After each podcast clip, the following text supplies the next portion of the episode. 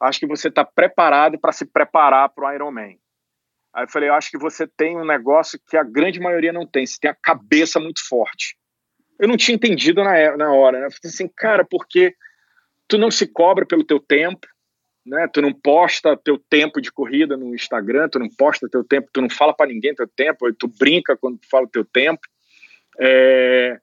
E tu gosta de sofrer.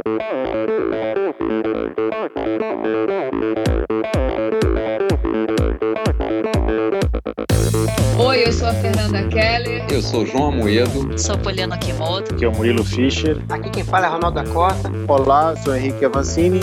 E, e esse é o Endorfina, Endorfina Podcast. Podcast. Endorfina Podcast. Tamo junto, hein? Sou Michel Bogli e aqui no Endorfina Podcast você conhece as histórias e opiniões de triatletas, corredores, nadadores e ciclistas, profissionais e amadores Descubra quem são e o que pensam os seres humanos que vivem o esporte e são movidos à endorfina.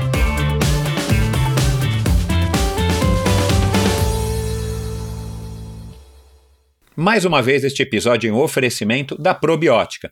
Por sinal, tenho certeza de que você já tem acompanhado o trabalho muito legal que a Probiótica vem fazendo, investindo não apenas na fabricação de produtos de primeira linha, é claro, mas também ao patrocinar provas e atletas. Aliás, parabéns à Probiótica pela iniciativa. Estamos precisando de empresas que acreditem no esporte de uma maneira sustentável e o apoio aos atletas profissionais é uma parte importantíssima nesse processo. Aliás, muitos atletas já comentaram a esse respeito aqui no Endorfina. A probiótica produz uma linha específica de suplementos da mais alta qualidade para os esportes de endurance, tanto para os seus treinos quanto para as provas. Você encontra uma linha completa de carboidratos, desde o tradicional Carbap Gel até o Carbap Pós 4x1, diversos tipos de proteínas, energéticos como a D-ribose e a destrose, glutamina, creatina e os BCAAs que seu nutricionista já deve ter recomendado. Estes produtos e toda a extensa e completa linha de suplementos da probiótica você encontra na Quality Nutrition. Apenas uma loja com a experiência, conhecimento e excelência da Quality Nutrition é capaz de oferecer a variedade e o atendimento que você procura. Uma ideia bacana da Quality Nutrition e que, ao meu ver, foi uma grande sacada do Marcelo Kim foi a criação dos combos promocionais. Você compra três produtos iguais e ganha um desconto que pode chegar aos 50%. Outra sacada é a Quality Week. Em toda a última semana do mês, cerca de 80 produtos nacionais e importados entram em promoção, com descontos que também podem chegar aos 50%. Além dos três endereços em São Paulo, você pode comprar convenientemente de qualquer lugar do Brasil através da loja virtual da Quality Nutrition. Você tem literalmente na ponta dos dedos acesso a uma quantidade inimaginável de marcas e produtos. Acesse qualitynutritionloja.com.br e faça suas compras hoje mesmo. A Probiótica é patrocinadora oficial do circuito Ironman Brasil e 3-Day Series 2019 probiótica.com.br. Acesse o site agora mesmo e conheça a linha completa de produtos da Probiótica. No Instagram, Probiótica Oficial e Quality Nutrition Loja. Siga os perfis e fique por dentro das últimas novidades dessas duas marcas. Olá pessoal, sejam todos muito bem-vindos a outro episódio do Endorfina Podcast. No episódio de hoje, uma conversa interessantíssima com o Marco Aurélio Delgado Faria, ou mais conhecido como Marco Delgado ou Marco Faria. Ele me foi apresentado por um grande amigo meu, um dos primeiros triatletas é, de Fortaleza, um dos primeiros triatletas do Ceará e hoje um, um, grande dentista, aliás, faz tempo já um grande dentista, o doutor Cláudio Albuquerque. E desde que o Cláudio me falou dele, eu passei a acompanhar e claro, ele nas redes sociais, e claro que é, fui percebendo que é um cara que tem uma história interessante e acabei procurando ele e a conversa fluiu logo de cara. Ele é um executivo, um alto executivo aí da, da Claro, Net Claro, né, que agora é só Claro.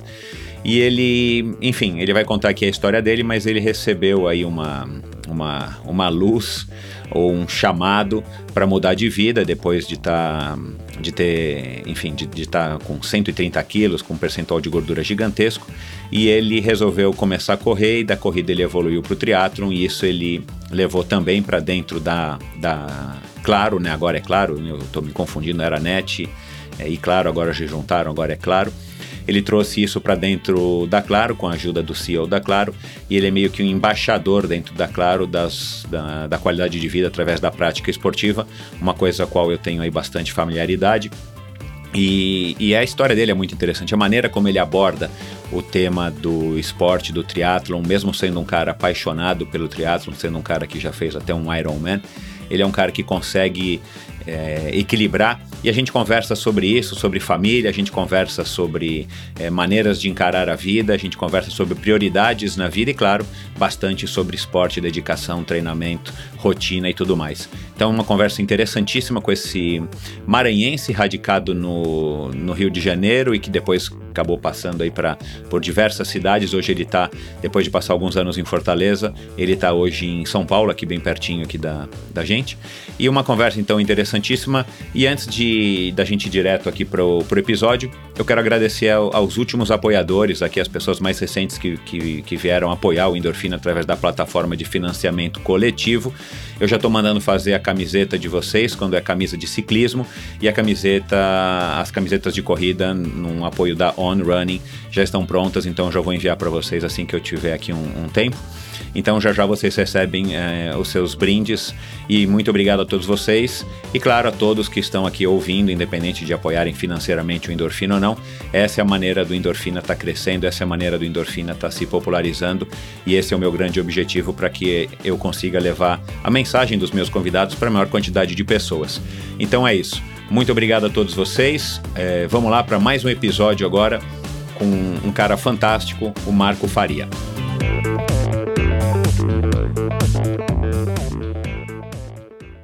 Meu convidado de hoje se viu pego de surpresa quando, durante uma inofensiva partida de futebol, sem fôlego e ofegante, foi questionado pelo filho se ele estava para morrer. A realidade bateu forte na sua cara e da pior maneira, através do seu próprio filho, que na época tinha de 6 para 7 anos. Naquele momento, a ficha caiu e veio então o caminho para a virada. Em 2008, procurou o professor Marcos Paulo Reis, da MPR Assessoria, e a sua vida iria mudar de rumo. Começou com as corridas até chegar às distâncias de maratona. Se viu então desafiado a experimentar o triatlon, fato que também mudaria sua vida. Em paralelo às mudanças pessoais, ajudou os colaboradores da empresa em que trabalha a terem a oportunidade de transformarem suas próprias vidas. Vamos ouvir agora o diretor comercial da Claro, pai, triatleta, maratonista e praticante também do beach tênis, o maranhense Marco Aurélio Delgado Faria. Seja muito bem-vindo, Marco. Grande Michel, um prazer imenso estar falando aqui com todos os ouvintes do, do Endorfina Podcast. Eu sou um ouvinte assíduo hoje do Endorfina Podcast, assim, esse podcast fantástico desse mundo de, corrida, de triatlon, do nada pedala e corre também. É, e é um esporte que eu tanto amo e que o bichinho, eu te falei lá, no, lá atrás, que o bichinho do triatlon me mordeu aí uns cinco anos atrás. E eu estou muito, com muita honra estar falando contigo, um grande mestre do, do podcast do Triathlon também, e estar tá falando contigo aí para todos os teus ouvintes. Que bom, cara, o prazer é meu e, e eu acho que esse é o grande barato do endorfina, a gente estava falando, né? Poder dar voz para, enfim, para todo tipo de pessoa que tem histórias interessantes para contar e a sua, com certeza, é uma história que vai inspirar muita gente e vai passar bastante conhecimento e perspectiva também. É... Bom, só para avisar todo mundo, né? E, e, e você já havia me conversa, é, conversado comigo e, e, isso agora antes da gente gravar. E é uma informação super relevante, mas a gente vai guardar para o final do episódio que você vai a dica de vai dizer, vai dar a dica de como que se inscreve em provas sem que a esposa fique sabendo. Então, no final do episódio, você vai dar essa dica e a gente segura o pessoal aqui na audiência até o final, tá? Porque essa é uma Ela informação que muito tem muito marido, muito marido quer saber como é que faz para se esquivar da esposa na hora de investir uma bela de uma grana na prova, na bike e tudo mais, mas já já você vai contar esse segredo, a gente deixa para o final. Agora, para começar, o que, que é mais complicado? É, estar à frente né, da, de uma empresa é, líder no segmento de telecomunicações, né, e, e, você é um diretor comercial, você tem que, enfim, grandes desafios aí, principalmente por conta das revoluções, da revolução tecnológica a qual a gente está se é, sendo submetido aí nos últimos anos, ou administrar a vida pessoal e familiar durante a preparação para um Ironman? Pô, Michel, belíssima pergunta, cara. Eu acho que isso é, é, é para mim, na vida é um equilíbrio, né? E aí você tem os pratinhos lá do trabalho, da família, do esporte. E hoje é um esporte que eu amo mesmo. É, é, é, todo mundo que convive comigo sabe um pouquinho desse, desse que eu comecei com amor pela corrida e aí depois o, triatlo entrou de surpresa na minha vida, como você falou, que foi na minha passagem por Fortaleza. Mas eu acho que eu tento fazer, cara, aquele jogo dos pratinhos, né? Tentar da melhor forma possível ter uma dedicação no trabalho, né? Como você mesmo falou, numa empresa líder do segmento, todo mundo quer é, é, atingir e a gente tem que correr e, e, tem que nadar e pedalar também contra os concorrentes, né, cara? Então, acho que isso é, é, uma, é uma coisa bacana que o triatlon me ensinou, a gente vai falar muito disso, é, mas também esse é um, é um componente importante. Então, eu acho, assim, eu tenho, eu acho, não, eu tenho quase certeza que hoje eu consigo é, é, é, é equilibrar. É difícil pra caramba, já passou grandes atletas amadores aí pelo teu podcast e, e sempre é, é, super complicado tu tá falando esse, tá fazendo esse, esse jogo de equilíbrio aqui, né, no dia a dia. Então eu acho que eu consigo fazer isso muito bem feito, né? Não tenho mais recebido reclamação em casa, né? Então assim, apesar das gracinhas que eu já escutei aqui no trabalho, ah, mas ele é triatleta, como é que consegue trabalhar assim? A gente consegue, a gente sempre ouve de vez em quando as gracinhas, né? Mas geralmente é quem tem aquela desculpa de não ter tempo de fazer alguma coisa e tal, cara, eu começo minha rotina às 5 e meia da manhã. Então, tempo é questão de prioridade, né? E Sem por dúvida. muito tempo eu não tive prioridade, né? Principalmente cuidar de mim mesmo, né? A minha prioridade era muito tempo foi o trabalho, depois, obviamente, sempre a família em primeiro lugar, mas assim, foi um negócio que, que, que eu consegui hoje, né? Eu acho que os cabelos brancos, né, a maturidade te, te traz esse, esse equilíbrio eu consegui meio que, mas assim, é um desafio grande, cara. Fazer um Ironman, você trabalhar e ter uma esposa e dois filhos, né? Mas uh, é bacana, é divertido. E a, é, e a é Cristina ainda não se animou a, a, a fazer triatlon? Cara, ela é, ela é carioca, né? Como carioca, ela adora cuidar do corpo, ela é rata de academia, faz duas aulas de spinning seguidas, eu não consigo fazer é, no, no, modo que ela faz, na, na, intensidade que ela faz, mas ela tem, Michel, um trauma de mar. Eu até é, é, eu falei, cara, você tem que ir no psicólogo para tratar esse negócio. No mar, mesmo a gente morando em Fortaleza, só vai até a canela, assim. Ela não gosta muito de nadar, Entendi. mas assim, pedalar e correr, ela teve uma lesão. Ela tem uma lesão no calcânio do, do, do tênis. Ela gosta muito de jogar tênis. Ela treinou tênis lá em Fortaleza, mas ela teve uma lesão e, cara, ela corre umas provinhas de 5, 10, até 10 ela corre. Eu, eu botei ela para correr junto comigo, né? Mas é, ela é muito de academia mesmo, de, de spinning, ela adora fazer spinning, mas triatlo não é com ela, não. Tá certo. Bom, você é maranhense, né? Você disse que é filho de portugueses, é, português com índio. Eu sou um verdadeiro brasileiro. Então, cara, que legal, né? É, cara, assim, é, é, até porque o meu, o meu avô eh, veio fugido da guerra, né, cara, de Portugal, na época do, do Salazar lá, é, que era uma ditadura, e, e, e, foi super complicado, e ele lutava no exército, ele lutou na Angola, em Moçambique, e aí ele, ele meu avô era analfabeto, e saiu de Portugal, né, com minha... Primeiro ele saiu sozinho, aí ele foi parar em São Luís do Maranhão, porque um primo dele trabalhava numa fábrica de macarrão lá, chamada Minerva na época, e chamou meu avô para ir, e, cara, foram de navio, né? Primeiro foi meu avô, e aí depois veio minha avó com os quatro filhos, depois teve mais três filhos aqui no Brasil, filhas no Brasil eram sete, e meu pai conheceu minha mãe, minha mãe descendente de índio mesmo, meu bisavô pegou minha bisavó numa aldeia indígena no interior do Maranhão, e eu sou essa mistura aí, né, cara, de, eu, eu falo que eu sou o verdadeiro brasileiro desse negócio, aí comecei minha vida no Maranhão lá, né, em São Luís do Maranhão. Legal. Foi... E, e, como, é que, como é que foi tua infância? Você está com 44 anos, né? A gente mais é, vou fazer 45, é. é. A gente mais ou menos regula a mesma idade. Como é que, como é que foi tua infância lá? Quais são suas memórias da infância Cara, e do contato é... com os esportes? Porque pelo que você me disse, você praticou bastante esporte, né? Não, só não eu teve part... bicicleta. Exatamente, eu, eu pratiquei muito esporte. Eu, eu morava num bairro, cara, de classe baixa, era chamado Coajap, era uma como se fosse uma Coab da vida, que as pessoas conhecem um pouquinho mais, aquelas, todas aquelas casinhas iguais, mas sempre tinha um centro esportivo com uma quadra, um campo de futebol. Eu empinava papagaio, que é o que vocês chamam de pipa aqui. É. Meu pai adorava empinar papagaio. Meu pai jogava muito futebol, ele gostava muito de futebol, me levava nos estádios, a gente torce pro Sampaio Correia. Né? É, é, é, eu, eu, brinco, cara, torcer pro Sampaio correr é ótimo, porque ganha, é uma maravilha e perde, cara, ninguém sabe mesmo, ninguém vai te sacanear por causa do teu time, né? Se bem que o Sampaio basquete feminino ganhou, foi campeão da liga é, é da LBF agora, tá? Uau, então, não que fala legal. muito do São Paulo, é, feminino, cara, esporte feminino maravilhoso, foi em cima aqui do Campinas, aqui, inclusive. É, foi bem bacana. É, então, assim, eu sempre tive muito contato com o esporte. E eu acho que uh, um negócio que meio que se perdeu, eu falo isso muito com meu filho, com minha mulher. Quando eu entrei, eu entrei na escola, é, é, eu, eu, estudava no Marista, que tem Marista em todo lugar do Brasil, tinha pelo menos, né? E, cara, você era. Primeiro que educação física era obrigatório, né? Contava uh, para nota, você levava falta, você podia ser reprovado. E no atletismo, eu estudava, eu tive o privilégio de estudar numa escola muito grande, grande em termos de espaço físico. A gente tinha campo de futebol oficial, com uma pista de atletismo em volta. Então, assim, eu fiz atletismo, eu fiz atletismo, Michel.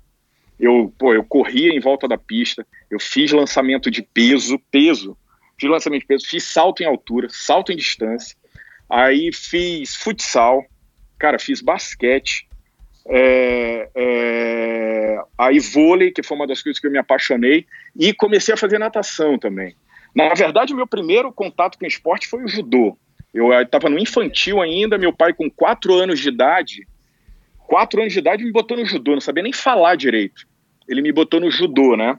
Uhum. E, e aí eu acho que aquilo, é, é, eu, eu lembro muito do judô, da, de uma das primeiras aulas que eu tenho lembrança, assim, é, eu entrando no dojo ali, né, cumprimentando o professor, aquele negócio de disciplina, de respeito, é, é, é, respeito com o teu adversário, né, com o teu colega, com respeito com, com o mestre, com o professor.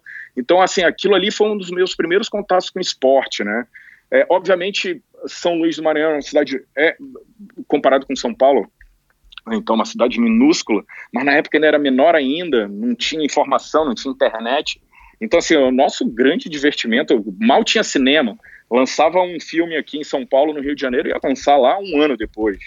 Né? Então, assim, a, o nosso divertimento era jogar bola, e aí eu me apaixonei por dois esportes, assim, fora o judô, né, que foi que eu fiz judô dos 4 até os 14 anos, né, eu consegui chegar na faixa marrom ainda, é, eu me apaixonei pelo vôlei, né, e jogava vôlei tanto na escola quanto vôlei na, na, na rua, jogava na rua mesmo, pendurava entre dois postes, a gente ia jogar, cara, passava o sábado inteiro e o domingo inteiro jogando, me acabava. E natação, que foi um, um, que eu comecei, eu nunca tive, na verdade, São Luís do Maranhão, para quem não conhece, é uma ilha, é um dos três, uma das três cidades, umas três capitais com ilha, é, que são ilhas, né, como Florianópolis, Vitória, tem, tem São Luís do Maranhão. E, cara, a gente sempre foi muito acostumado a ir em mar. Tem uma, uma, uma curiosidade lá no Maranhão, que lá em São Luís, é a segunda maior amplitude de maré do mundo. Né? Ah, né? São oito metros, é um troço assim. Chega em agosto, maré de Cisige, com lua cheia, chega a oito metros.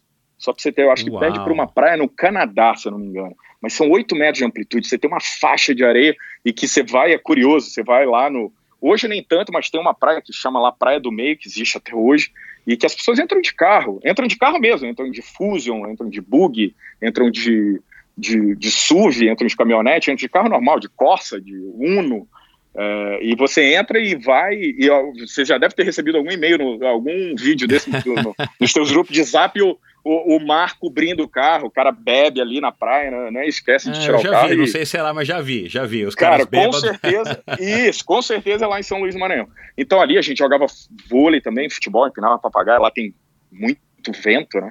Então era um, um belíssimo de um, de um, de um lugar para fazer, para empinar pipa, né? Então, assim, é, é, eu acho que esse negócio do esporte me ajudou muito, né? Assim, era a nossa brincadeira lá no passado, meus contatos, meu pai gostava muito, ele gostava muito de futebol, acho que foi influência também, eu jogava futebol, mas o que me apaixonei foi por vôlei, natação e depois veio o surf.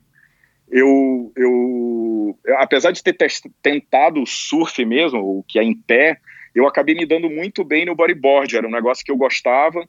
Eu morava relativamente perto da praia, o Coajape até uma praia próxima ali, é, é, dava uns 3 quilômetros, né? A gente não tinha carro na época, ia andando, já era uma, uma forma de exercício físico. E passa só que no Maranhão, como eu te falei dessa amplitude de maré, você só dá para pegar onda tipo umas 6 horas. É, porque é a maré enchendo, a maré na, na, na pré-amar aqui em cima e um pouquinho dela vazando. Depois não tem mais. Entendi. Depois não tem mais onda. Então você tinha que acordar cedo em determinado dia, no outro dia só tinha onda à tarde, no outro dia só tinha onda de manhã cedo, então com aquela é, é, é toda aquela rotação que tem na, na, na maré, né? Maré. Então eu acabei adorando também o, o, o bodyboard, né? Assim, é, foi um dos os três esportes que acabou que também a natação me ajudou a remar, né? É, esportes de surf, de, de, de, mar, você acaba tendo que remar. Então, essa minha facilidade, assim, é, é, tinha na escola, na própria escola, tinha Olimpíadas. Um negócio que eu acho que se perdeu também, Michel, na minha época, a gente tinha os GEMES, que é Jogos Escolares Maranhenses, uhum. era uma semana inteira de jogos, como se fossem Jogos Olímpicos, entre as escolas, formava-se time de, né, de natação, eu competia sempre em natação e vôlei, né? Uhum. e era incentivado pelos professores. É, a, aí tinha masculino, feminino, todo mundo ia torcer para sua, sua, sua escola, todo mundo uniformizado, cara, assim, incrível. É, é, eu não vejo isso assim hoje, sabe? É, a, eu, eu, tenho dois filhos, um, a, a Júlia tem oito anos, o Guilherme tem 13, e assim, eles estudam grandes, em, no Porto Seguro aqui no, em São Paulo, uhum tem lá uma interclasses, eu até fui ver semana passada, mas é um negócio muito pequeno, sabe? Uhum. Sem, sem muita motivação, eles jogam todo mundo, é uma confusão. eu falei, caramba, na minha época isso era tão organizado, sabe? É, eu acho eu que era um negócio. É, eu não me recordo também de ter ouvido, de ouvir mais falar nesses campeonatos interescolas, enfim. Eu até acho que deve ter, mas deve ser uma coisa muito localizada e talvez, enfim, mais restrita, eu não sei. É, a gente tinha os intermaristas, que eram os colégios maristas que faziam uma competição no norte e nordeste. É, aí vinha toda aquela turma, ficava hospedada ali, tinha um ginásio no Marista e ficava ali hospedado. E era uma congrega, como era congregação, né? Ficava hospedado na própria escola. Era uma semana muito bacana que a gente trocava experiência e competia com outras com outros estados, né? Então, uhum. assim, eu, eu, eu, obviamente eu não sei se ainda continua esse negócio, mas eu acho que por algum tempo isso se perdeu, né? O próprio incentivo de esporte na escola mudando, né, cara? Todo mundo com esse troço de, do, dos smartphones e tablets da vida, né? E a, a segurança das próprias escolas e, e coisas. Então, cada vez fica mais complicado, né? Esse, principalmente os esportes outdoor, né? Exato. É, é, é, mais complicado ainda. É. E a gente, como pai, também fica nesse, nesse paradoxo. Você também não sabe é se isso, queria pô, ou não por causa da segurança, e, e enfim, é, principalmente super, nas grandes cidades, né? É super complicado. E nessas mega cidades é pior ainda. E me diz uma coisa, aí depois você acabou com 17 anos resolvendo ir para o Rio de Janeiro, acho que você ganhou uma bolsa, né? Explica aqui para gente. É, já era um plano nessa época em, no Maranhão, vamos dizer assim, era um sonho descer para o Sudeste, para uma cidade maior, para ter, não sei se necessariamente melhores condições de ensino e tal, mas como é que foi essa sua mudança para o Rio para morar com teu tio? Cara, não foi incentivo para o esporte de forma nenhuma eu, o, o, meu pai, eu tinha um tio, um dos tios, um dos meus tios que é português, se veio, se formou em medicina e foi para o Rio de Janeiro e ele basicamente viveu a vida dele toda toda no Rio, né? E aí morava perto do morava perto de um negócio de uma escola lá. E aí ele falou pro meu pai, falei, pô, por que, que você não manda o Marquinho, né? Eles me chamavam de Marquinho Uhum. Eles me chamavam de Marquinho, e por que, que você não, não manda o Marquinho para cá para estudar, não sei o que, aí, e realmente, aí um, um ponto, né, nesse negócio, a educação era muito diferente, não existia internet na época, informação, então o que eu dava no primeiro ano do segundo grau, o pessoal dava aqui na sétima série do, do, do, do primeiro grau, né, então assim, Uau. foi um negócio, era uma, era uma mudança muito radical, meu pai se casou muito cedo, né, meu pai se casou com 20 anos, minha mãe tinha 18, né? E me teve muito cedo também, eu tinha 20. É, é, é, é, meu pai comeu o lanche antes do, do, recreio, né? E eu nasci cinco meses depois do casamento. E ele tinha muito medo de eu casar cedo. Uhum. Ele tinha, ele até me deixou traumatizado, assim, meio no começo, assim. É, então, ele, com essa oportunidade, meu tio morando no Rio, né? Eu falei, cara, vai estudar no Rio de Janeiro, que é mais fácil para você. Obviamente, eu fui contrariado, fui completamente contrariado, né? Eu estava terminando, tinha terminado a escola, o segundo grau, e aí eu fui para lá para fazer vestibular, fiz vestibular, né? Eu fiz PUC do Rio de Janeiro. E lá, por incrível que pareça, tinha educação física obrigatória, que você tinha que fazer dois semestres de, de educação física. Qual, qual curso, Marco Aurélio? Eu fiz, eu comecei, Michel, com engenharia.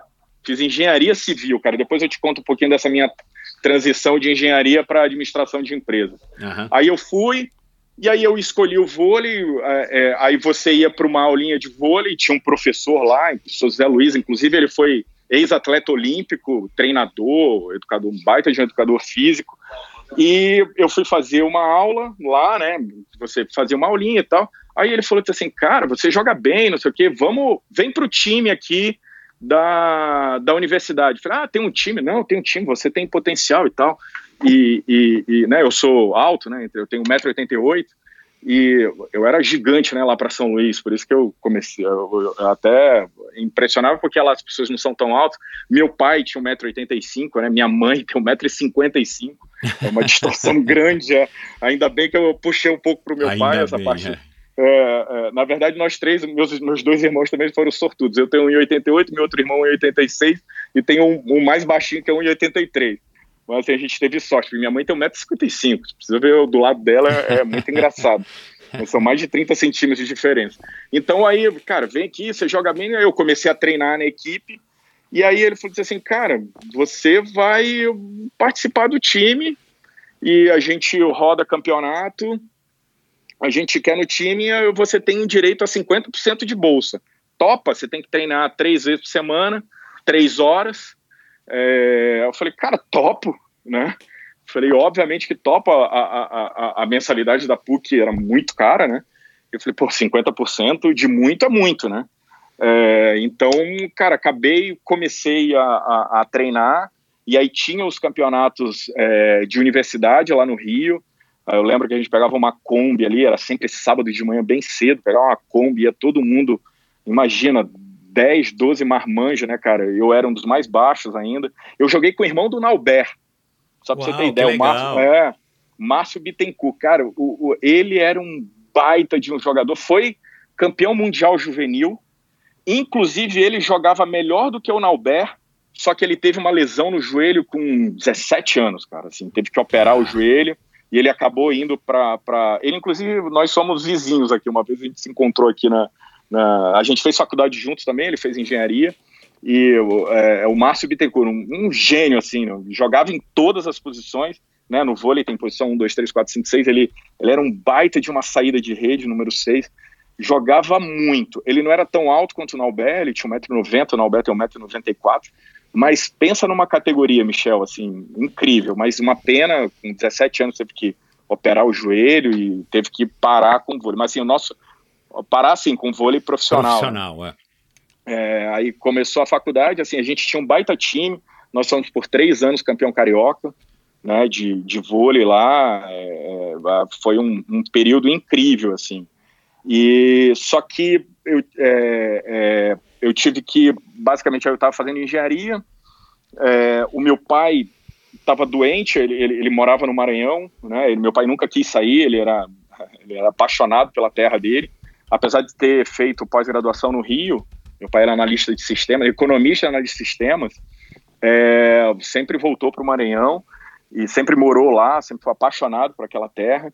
E, e meu pai ficou doente, foi um, um troço assim é, que pegou a nossa família de surpresa, porque foi um câncer, um câncer raro, tipo muito parecido com aquele daquele cantor Leonardo, é, com, no estômago, assim, tinha uma laranja, assim, o tamanho do tumor. Ele tinha 38 anos de idade quando foi identificado. Ele ainda teve uma sobrevida, ele faleceu com 43, eu tinha 21, né? a nossa diferença de idade é muito pouca. É, e aí eu simplesmente aquilo ali foi ele sempre ele sempre foi meu ídolo minha referência. Inclusive eu fiz engenharia por causa dele porque português era aquele negócio né cara? Na época você fazia ou você fazia engenharia ou medicina ou advogado né? Apesar dele não ter sido nenhum dos três mas assim é, é, e eu era o neto mais velho então ele sempre falava para mim você tem que ser referência para seus primos você tem que ser referência para seus irmãos não, não, não, não, mas assim era um cara incrível assim incrível é, é, que me ensinou muito, assim, apesar do pouco período de tempo que a gente passava, né? Porque desde os 16, com 17 anos eu fui morar no Rio, é, mas foi um cara que me ensinou muito, assim, é, é, é, eu tá onde eu tô hoje. E assim, ele simplesmente aí ele faleceu, eu estava no terceiro ano de engenharia e aí eu não tinha tido oportunidade de fazer intercâmbio, como a maioria assim de classe média, classe média alta, e só que ele tinha pago um curso para mim de um mês nos Estados Unidos. É, aquele curso de um mês para você aprender, ficar fazendo imersão e tal. E aí eu fui para o Colorado. Uhum. Ah, olha que engraçado, fui parar em Boulder, né, que é, o, é, é a capital mundial do triatlon, né? Olá. Eu fui, é, eu fui parar em Boulder, no Colorado, é, estudar um mês. Aí, por uma coincidência, eu tinha um amigo que fazia engenharia comigo, que tinha mudado para os Estados Unidos, o nome dele Márcio Carvalho, e ele estava fazendo curso de administração na Universidade do Colorado, porque tem uma, uma, uma sede, que é inclusive a maior sede aqui em Boulder. Aí eu fiquei um mês fazendo o curso, ele falou, pô, Marco, vem para cá, para a universidade. Eu falei, cara, mas eu não tenho dinheiro. Pô, meu pai me pagou só um mês aqui, nananã. E aí eu falei, pô, cara, eu tenho que voltar para o Brasil, meu pai faleceu. E eu quase não vou, tá, Michel? Uhum. Para os Estados Unidos. Meu pai faleceu em novembro e essa minha viagem era, era, era em dezembro. Quem Nossa. meio que me obrigou foi esse meu tio, né? Esse meu tio falou, cara, você tem que ir, é uma oportunidade única, é um negócio que você, é, é, se você ficar aqui, você não vai fazer, você não vai postergar esse negócio. Eu acho que Assim, esse é, uma, é um outro cara que eu tenho uma referência, esse meu tio do Rio de Janeiro, Carlos Faria. É, é o irmão mais velho, assim, foi, foi é, é, eu morei muito tempo com ele. É o meu segundo pai, literalmente. E ele falou: não vá. Isso foi um dos grandes conselhos que ele me deu. Cara, vai, é uma oportunidade única, agora que você pode ir. E aí eu fui para ficar um mês, acabei ficando quatro. Legal. Aí ele, ele conseguiu para mim uma vaga de aluno ouvinte na universidade, lá na, na Universidade do Colorado. Ele era um aluno outstanding, assim, um cara inteligente ao extremo. Aí eu, aí, cara, eu fiz também de tudo, né? Fui babysitter, fui, entreguei jornal, limpei, e era inverno pesado, eu limpei neve na porta de, de casa para ganhar dinheiro e acabei jogando vôlei também pela universidade lá, mas nada nada muito uh, nem não iria conseguir bolsa nem nada, mas acabei jogando vôlei por diversão, os caras acabaram me pegando, eu acabei participando tanto de vôlei quanto do, do de futebol lá, né? É, foi, foi, mas foi um período bacana de aprendizado, aí eu acabei mudando minha cabeça. Eu falei, não, cara, é a administração que eu quero. Eu vim, voltei, fiz um novo vestibular, porque eles não aceitavam transferência interna. Aí fui fazer administração. Aí quando na eu fui fazer administração. PUC. Na mesma PUC do Rio de Janeiro, eu tive que fazer uhum. outro vestibular e passei. Obviamente, já tinha feito três anos e meio de engenharia, já, já tinha passado ciclo básico, tinha feito aquilo tudo, cálculo 1, 2, 3 e 4, eh, física 1, 2, 3 e 4. E eu, eu tive uma certa é, repreensão na parte. Eu falei, cara, como assim? Termina logo engenharia? Eu falei, cara, mas não é o que eu quero. Mas eu acabei me formando muito rápido em administração, porque tinha na PUC aquele sistema de crédito. Eu tinha feito todas as matemáticas da vida, acabei me formando dois anos. E eu fiz noturno exatamente para estagiar. E aí foi a minha disruptura, né, cara? Eu larguei todo o esporte, né? É, assim, começou eu aí. Até, é, aí eu até tentei no Rio fazer jiu-jitsu mas para quem acha que o jiu-jitsu é igual a judô, jiu-jitsu não tem nada a ver com judô. São dois esportes completamente diferentes. E aí tinha muito, eu até tentei fazer aquele Wilson Grace, mas era uma época que tinha gangues de jiu-jitsu, não sei o que, cara, aquilo ali não me não era o meu não era o meu perfil, acabei, aí saí, saí de tudo, porque aí eu comecei a estagiar, estagiava na Xerox durante o dia inteiro e estudava à noite, né? Então aí foi a minha grande disruptura, eu larguei de mão e, e foquei no meu, no, nos meus estudos, né? Até porque, como eu me formei em dois anos, eu emendei logo uma pós-graduação na mesma, na, na, mesma PUC do Rio de Janeiro, eu fiz um EAG Master em Marketing. Porque como eu tinha feito né, a meio coxa de retalhos, né? Uhum. É, é, e muito rápido, aí eu falei, não, cara, deixa eu me especializar aqui. Aí eu fui, dois anos seguidos também, eu fiz eu fiz uma pós-graduação lá no Rio de Janeiro mesmo, né? E trabalhando e estudando à noite. Então eu acabei largando tudo, né, cara? É. Basicamente todo esporte. E aí, a gente ainda não, não falou disso, mas aí foi aí que você chegou, acho que aos 130 quilos, né? Mais de 30% de, de gordura, que foi que foi quando você foi quando você de repente se viu ali no. Eu imagino que você tenha sentado no chão depois dessa, dessa, dessa, dessa partida de futebol com teu filho, dessa brincadeira, e teu filho, já marcado pela morte do avô, achou que você pudesse morrer é... também. É, Michel, Numa, naquelas ali... perguntas de criança, né, cara, que, que são super inocentes, cara, mas que, que são sinceras, é, né? É, eu vou te falar um negócio. Aquilo ali, eu já estava em São Paulo, já estava casado, ele, ele era pequeno, morava aqui em São Paulo ainda, eu já morei, eu já mudei seis, sete vezes de cidade, e por causa dessa vida maluca de executivo, né? Aham. E, e aquilo ali foi uma partida de futebol, eu tava com 38% de gordura no corpo, Nossa cara. senhora. 40% é, é obesidade mórbida, tá? Exato, eu tava na é. obesidade grau 2, cara, eu pesava. Quando eu cheguei a pesar 134 quilos, eu parei de me pesar, né? Eu não subi em balança, né, cara? É, não, não subi em balança. E, e assim, e aquilo ali, cara, pra mim era super tranquilo. O mais incrível também que minha mulher não questionava. Minha mulher é super é, bonitona, cariocona, não sei o quê, cara. Eu falei, cara, não sei como é que tu não me largou. Eu brinco com ela, né? Eu falei, Uhum. não sei como que tu me largou naquela época. Muito amor mesmo, só pode. Falei, pelo amor de Deus. E aí eu tava numa partida de futebol, só eu e meu filho. Meu filho é apaixonado por futebol, assim, até demais, assim. É, tem, sem lado bom, lado ruim, mas assim, apaixonado por futebol. Eu tava jogando sem camisa e eu nunca tive vergonha do meu corpo. Eu usava com 138 quilos, 135. Eu usava sunga na praia, quando eu ia pra praia lá no Maranhão, de férias, ou, ou qualquer outro lugar. Eu nunca tive problema com o meu corpo, então não era uma coisa que me incomodava de jeito nenhum. Pô, se Aham. não incomodava minha esposa, né? E aí eu tava jogando, cara, esbaforido. Aí veio meu filho, cara, assim, apertou minha barriga, Michel. Eu falei assim, papai, você vai morrer igual o vovô Aníbal? Cara, agora tu imagina um cara de 1,88m, 130 e tantos quilos. Cara, eu fui literalmente ao chão. Eu, eu, eu, não, eu, não, eu não consegui nem responder para ele. Eu falei assim, cara, como assim? Né, isso, foi, isso foi em 2012, cara. Aham. Final de 2012. Aí eu falei assim, cara, como assim? Ele tinha sete anos de idade. E, e as crianças, dependendo da idade, é, é, não tem ainda a maturidade do que é morte, né, cara? Claro. Você fala, ah, o vovô foi pro céu, virou uma estrelinha, né, não sei o quê. E aí, quando ele teve essa consciência que ele podia perder o pai dele, ele, cara, ele mandou essa. E assim, eu vou te falar, Michel, hoje ele tem 13 anos, ele vai escutar esse podcast. Ele não tem noção do bem que ele me fez. Né? Assim, eu acho que ele não tem noção ainda. Eu acho que ele vai ter noção quando ele for mais velho. Eu acho que ele não vai ter noção quando ele estiver escutando esse podcast. Mas assim, quando ele for mais velho, eu vou fazer ele escutar esse podcast de novo. Porque ele não tem noção do bem que ele me fez. Assim, da virada de chave que ele fez.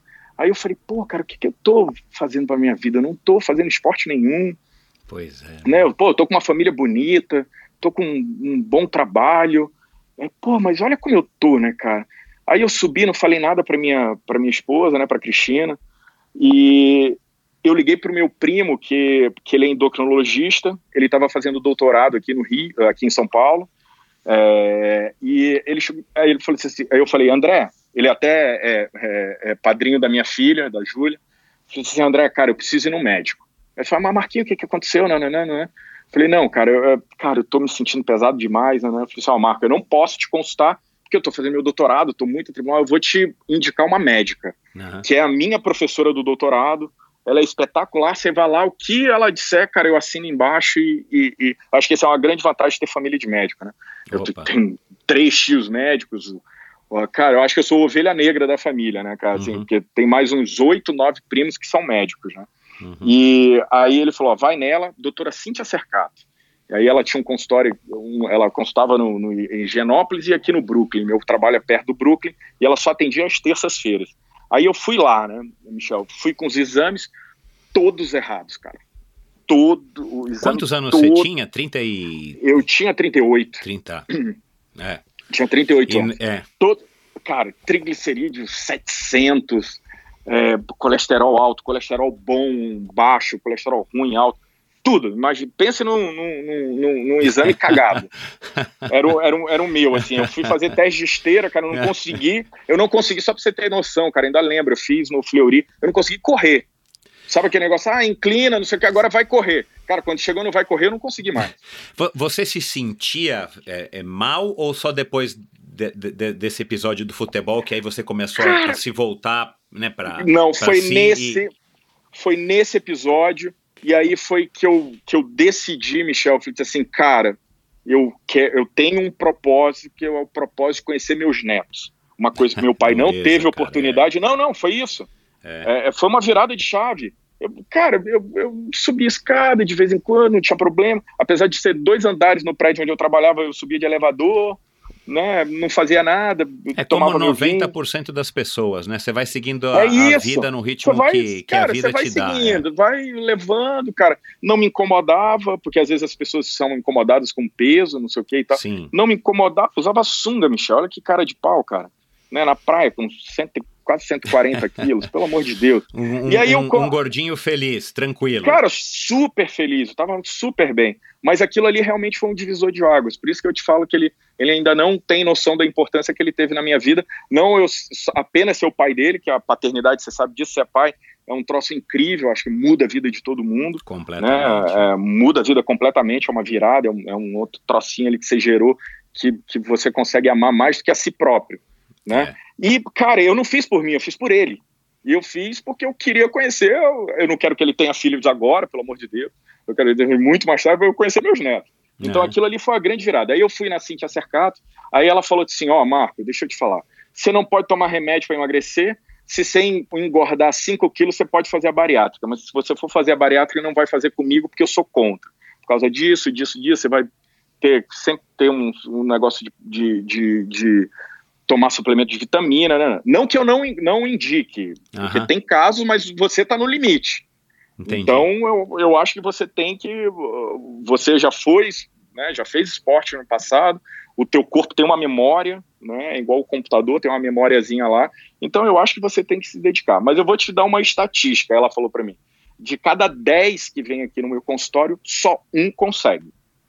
Eles desistem pelo meio do caminho, vai. E aí ela me deu uma dica assim, cara, encontre um negócio que você goste de fazer. De se- E eu não gostava muito de academia, né? Aham. daquele negócio enfornado, encontra um negócio que você gosta, cara. Corrida, vôlei, né, né, o que, que você gosta de fazer? Eu falei mais ou menos, cara, encontra um negócio que você gosta e vai. Comece aos poucos, mas comece, né? E aí eu, eu, eu fui para um negócio chamado UTI dela, a cada, toda semana, Michel, uma hora da tarde, eu ia lá no consultório dela, é, media minha, minha pressão, porque eu estava com pressão alta, obviamente, media minha pressão, media minha é, circunferência aqui da barriga, aham. e me pesava. Ela falou: você só vai sair da UTI quando você perder 10% do teu peso. Aí a gente vai ir para uma semi-UTI, você vai vir aqui a cada 15 dias. E assim foi, eu perdi 10%. Aí eu lembro, na, na- tipo assim, um mês eu, eu perdi 10 quilos, é porque eu tava muito obeso, né? Eu fiz. E aí ela falou, aí eu falei, ah, mas eu vou ter que fazer dieta. Ela- e ela foi uma das coisas mais inteligentes que eu vi até hoje. Isso eu tô falando lá atrás, né, cara? Aí ela chegou assim para mim, Marco, esquece a palavra dieta. O que, porque dieta por um período de tempo. Você tem que fazer uma reeducação, Reeducação, alimentar. Claro. Você tem que reeducar a tua alimentação e reeducar a tua cabeça. É, tá? E eu vou te falar, Michel, foi muito difícil, po- porque eu comia muito, né, cara? Ninguém Aham. chega a 138 quilos comendo salada, né? Exato. Tomando shake, tomando não sei o quê. Então, eu ia no Outback, comia uma batata frita daquela com queijo sozinho. comia quatro hambúrgueres assim, fácil. É, Tomava cara. um litro de refrigerante. Então, cara, assim, aos primeiros sete dias eu vou falar que não foi fácil, porque eu dormi os sete primeiras noites com dor de cabeça, de fome. É, é, é, sí- Porque- síndrome da, da, da hipoglicemia, sei lá, abstinência, não isso, sei o cara. nome. É, É uma, uma, é o corpo meu abstinência, alguma- buscando, é o corpo Ah. buscando por aquilo que E você não tá eu- dando pra ele, né? Aí eu botei uma foto de mim assim de sunga e uma foto do meu filho na geladeira, cara. Aí eu ia lá e tomava um remédio de dor de cabeça e ia dormir. Então foi durante sete dias, foi sete dias bem difíceis, mas eu consegui manter esse negócio. Aí eu fui aos poucos, né? Aí ela falou assim, ó, agora, aí eu comecei a correr. Aí veio a história da corrida aqui dentro, né? Assim, eu- o meu chefe na época, eu era gerente na época, o meu chefe era um diretor aqui da Regional São Paulo. E ele, ele também estava meio gordinho. Ele, pô, Marco, o que, que a gente vai fazer? Eu falei, cara, vamos começar a correr.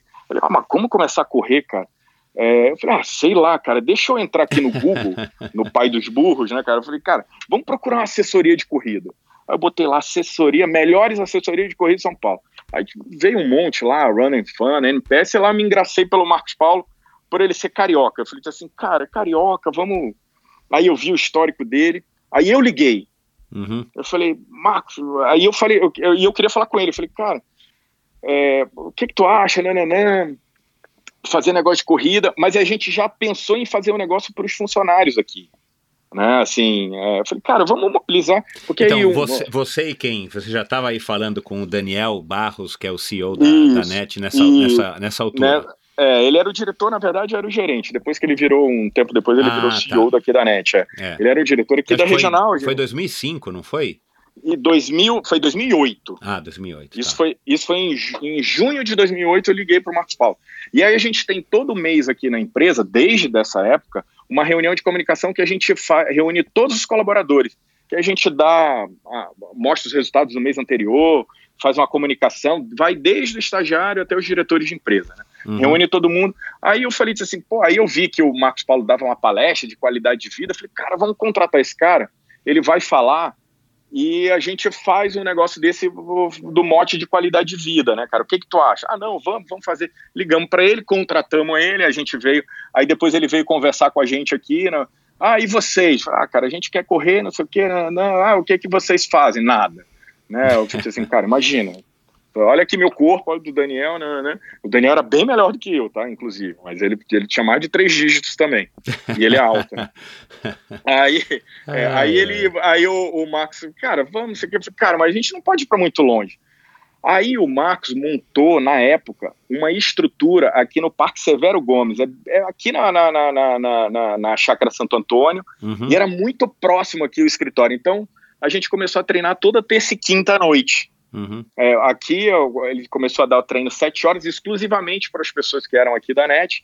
E depois era até como ele tinha esse programa durante as empresas, ele deu uma palestra aqui dentro, foi bem legal, falando de qualidade de vida, o que, que isso impactava na produtividade dos colaboradores, dos funcionários, o que, que isso te levava, independentemente do teu cargo, da tua função e tal. Você, para corrida, basicamente você precisa de um tênis, um short, uma camiseta, né? É, é, então, assim, foi bem legal essa palestra que, que ele deu. E, cara, a gente começou a movimentar as pessoas, né? E, e, e, tinha esses treinos, e a gente começou a fazer uns eventos especiais, né? A gente lá atrás, com toda a estrutura do, do Marcos Paulo, ali na USP, ali na Raia Olímpica da USP, aí a gente abria para as famílias, a gente fazia esses eventos aos sábados, né? Então, o colaborador levava a esposa, levava o esposo, levava a filha, filho. Cara, era, uma, era, uma, era um, foi um negócio muito legal, assim. E teve uma boa, teve uma boa adesão, assim, de, de, de começo ou foi uma coisa que foi crescendo aos poucos? Cara, foi crescendo aos poucos, Michel, porque até você, é como, né, você vai lá, se inscreve em academia, né, ah, vamos pagar seis meses logo. É. Aí você vai o primeiro mês, todos os dias, o segundo mês você vai três, Eu no terceiro dois, é aí é. no quarto mês tu tá sócio da academia, só tá pagando e não tá Exato. indo. Exato. Então assim, mas é, é, mas é assim, né, a vida é assim, mas assim, a gente Aí toda vez que a gente sentia que o programa estava caindo, a gente chamava o Marcos Paulo para dar uma palestra. Aí ele fez um negócio de ginástica laboral aqui dentro também. Então acho que essas coisas todas, e aí a gente começou a fazer, acho que foi o grande divisor de águas também, a gente começou a fazer as corridas de rua. Eu lembro que a primeira corrida de rua que eu fiz, Michel, é, nossa, foi uma, eu acho que foi a, décima primeira volta da USP. Eram seis quilômetros que foi os seis, os seis quilômetros mais longos da minha vida, cara. Aquele troço não terminava de jeito nenhum. Eu até fiquei meio traumatizado depois de terminar. Eu falei, caramba, cara. E eu e o Daniel, é, eu falei, meu Deus do céu, um troço interminável. Mas assim, e aí você via, aí tinha o Adidas que patrocinava aquele circuito das estações, que existe até hoje, né? Não é mais uhum. patrocinado pela Adidas. É. Isso é uma pena, né? Que essas marcas estão deixando de patrocinar aqui. Tinha a Nike é. Human Race também, que eu fiz. Uma, é. a, minha primeira prova de 10 foi dentro da USP. Verdade. Até o número era printado na camiseta, né? Tinha a Fila Night Run. É, é mudou, aí a gente, mudou. É, a gente começou a, a, a, ir em todas, né? Ia toda a estrutura do Marcos Paulo ali, a gente ia todo mundo com a camiseta, aí levava as famílias, não sei. Cara, assim, foi um, um negócio muito bacana, um programa que, que começou pequenininho aqui em São Paulo, na cidade de São Paulo, e hoje tem todas, basicamente todas as capitais aqui da, onde a gente atua, tem uma equipe de corrida, né? E isso é muito legal, com com, com a equipe, com treinadores locais. Isso a gente tem uma parceria grande com o Marcos Paulo desde essa época. Né, desde essa época e desde 2000, eu sou aluno do Marcos Paulo desde julho de 2008, né? Eu acho que isso foi é, é, é, foi um negócio muito bacana que aí teve o boom, né, de corridas de rua. Se você quiser, você corre todo todo final de semana. Mas o que eu achava engraçado, Michel, quando eu, eu tive esse, todo esse processo de emagrecimento, E as pessoas vinham perguntar, cara, o que que tu tá tomando, né, cara, para emagrecer tanto? Eu falei, cara, eu tô tomando, eu tomei vergonha na cara. Porque eu, eu e foi, foi, eu falei em tom de brincadeira, mas eu falei sério. Que, cara, eu, eu falava para as pessoas, cara, não é mágica, cara. Se você quiser, você tem que mudar o teu mindset e vai, porque eu vou te indicar minha médica, mas se você não quiser, cara, se você não fizer por se você não quiser ou, ou, não quer fazer por alguém, porque eu não fiz por mim, fiz pelo meu filho, fiz pelo, por esse propósito de, de conhecer meus netos, cara. É, cara, não vai, vou te dar um médico, você vai lá, vai achar que vai fazer um milagre, que três meses depois você vai estar. Tá... E esquece do esforço, né, cara? Então. Ninguém passou, né, cara? Ninguém calçou meu sapato lá e, cara, dormiu sete noites com fome. E com é. fome de um dia eu chorar, cara, sozinho, sem minha mulher ver. Porque eu queria comer quatro hambúrgueres e, e, uma caixa de nuggets, né, cara? Que era o que eu fazia, e tomar um copão de refrigerante. Mas assim, não é porque essas coisas não são mágicas, né, Michel? Então, Exatamente. isso foi um, uma mudança, assim, bem radical. E com 40 anos eu botei uma meta de fazer uma maratona, cara. Até então eu tava com 38, né? Eu acho que foi, foi um negócio que me incentivou. Eu comecei, mas eu comecei com as corridas de 5, de 10, depois eu fiz, tinha uma uma Mizuno também, né? Eu te falava que as marcas faziam muitas corridas, né? E hoje você não vê mais as marcas patrocinando. Eu fiz Mizuno 10 milhas, aí eu fiz algumas meias maratonas. Eu acho que eu te mandei uma foto aí da minha maratona de Buenos Aires. E eh, essa tem uma, uma, parte curiosa que eu fui com o pessoal da MPR, né? Isso é fantástico, Marcos Paulo Reis, a estrutura deles em, em prova fora, né? E a gente fez essa prova de essa meia maratona de Buenos Aires 2010. Eu e o Daniel, eu acho que eu te mandei essa foto. E, e, cara, nós somos, fomos um dos últimos a chegar, 2 horas e 35 nos arrastando, o Daniel me xingando. Eu falei, Marco, o que, que tu me fez se inscrever? Eu falei, cara, estamos aqui, vamos até o final agora. E a gente chegou, Michel, não tinha medalha, cara. Não tinha medalha, tinha acabado. Meu Deus. Porque nós fomos um dos últimos. Não, e isso, olha, olha que loucura, cara. Cristina foi comigo, aí a gente foi uns, foram uns amigos comigo, foi a esposa do Daniel. Eles foram, a gente foi jantar, né, comer massa, a gente tomando suco de laranja e as mulheres tomando vinho, né, né, comendo empanada e tal, não sei o que. Aí a gente foi pro hotel e o Daniel, cara, a gente vai dormir. Ah, não, a gente vai ficar mais um pouquinho aqui, era um, era, tinha um bar do lado perto do hotel, tomando vinho, não sei o que. Eu falei, ó, pelo amor de Deus, chega no final, a gente tem que tirar foto, a gente vai chegar, não é preciso vocês acordarem cedo, vai largar às sete, a gente tá pretendendo chegar em duas horas e meia, cara, nove e meia, dez horas, espera lá, a gente vai estar tá lá. Chegamos, cara, mortos, super felizes, cadê nossas mulheres? Fomos lá no, no, no pegar nossas, o, o, o, negócio, a sacola que a gente tinha deixado lá, hum. e, cara, ligamos, Aí eu falei, Cristina, alô, alô, assim, onde você tá? Eu falei, cara, tô no hotel dormindo. Eu falei, como assim? Já são 10 e meia, tô aqui. Né? Eu falei assim, cara, eles ficaram bebendo até 5 da manhã. e aí, eu falei assim, pô, no nosso feito, você. Não, e aí a gente pediu uma medalha emprestada pra gente tirar uma foto. Eu falei, ah. cara, a gente, a gente pediu lá para um argentino, por favor, só para Uh, uh, só para tirar uma foto aqui para recordação futura.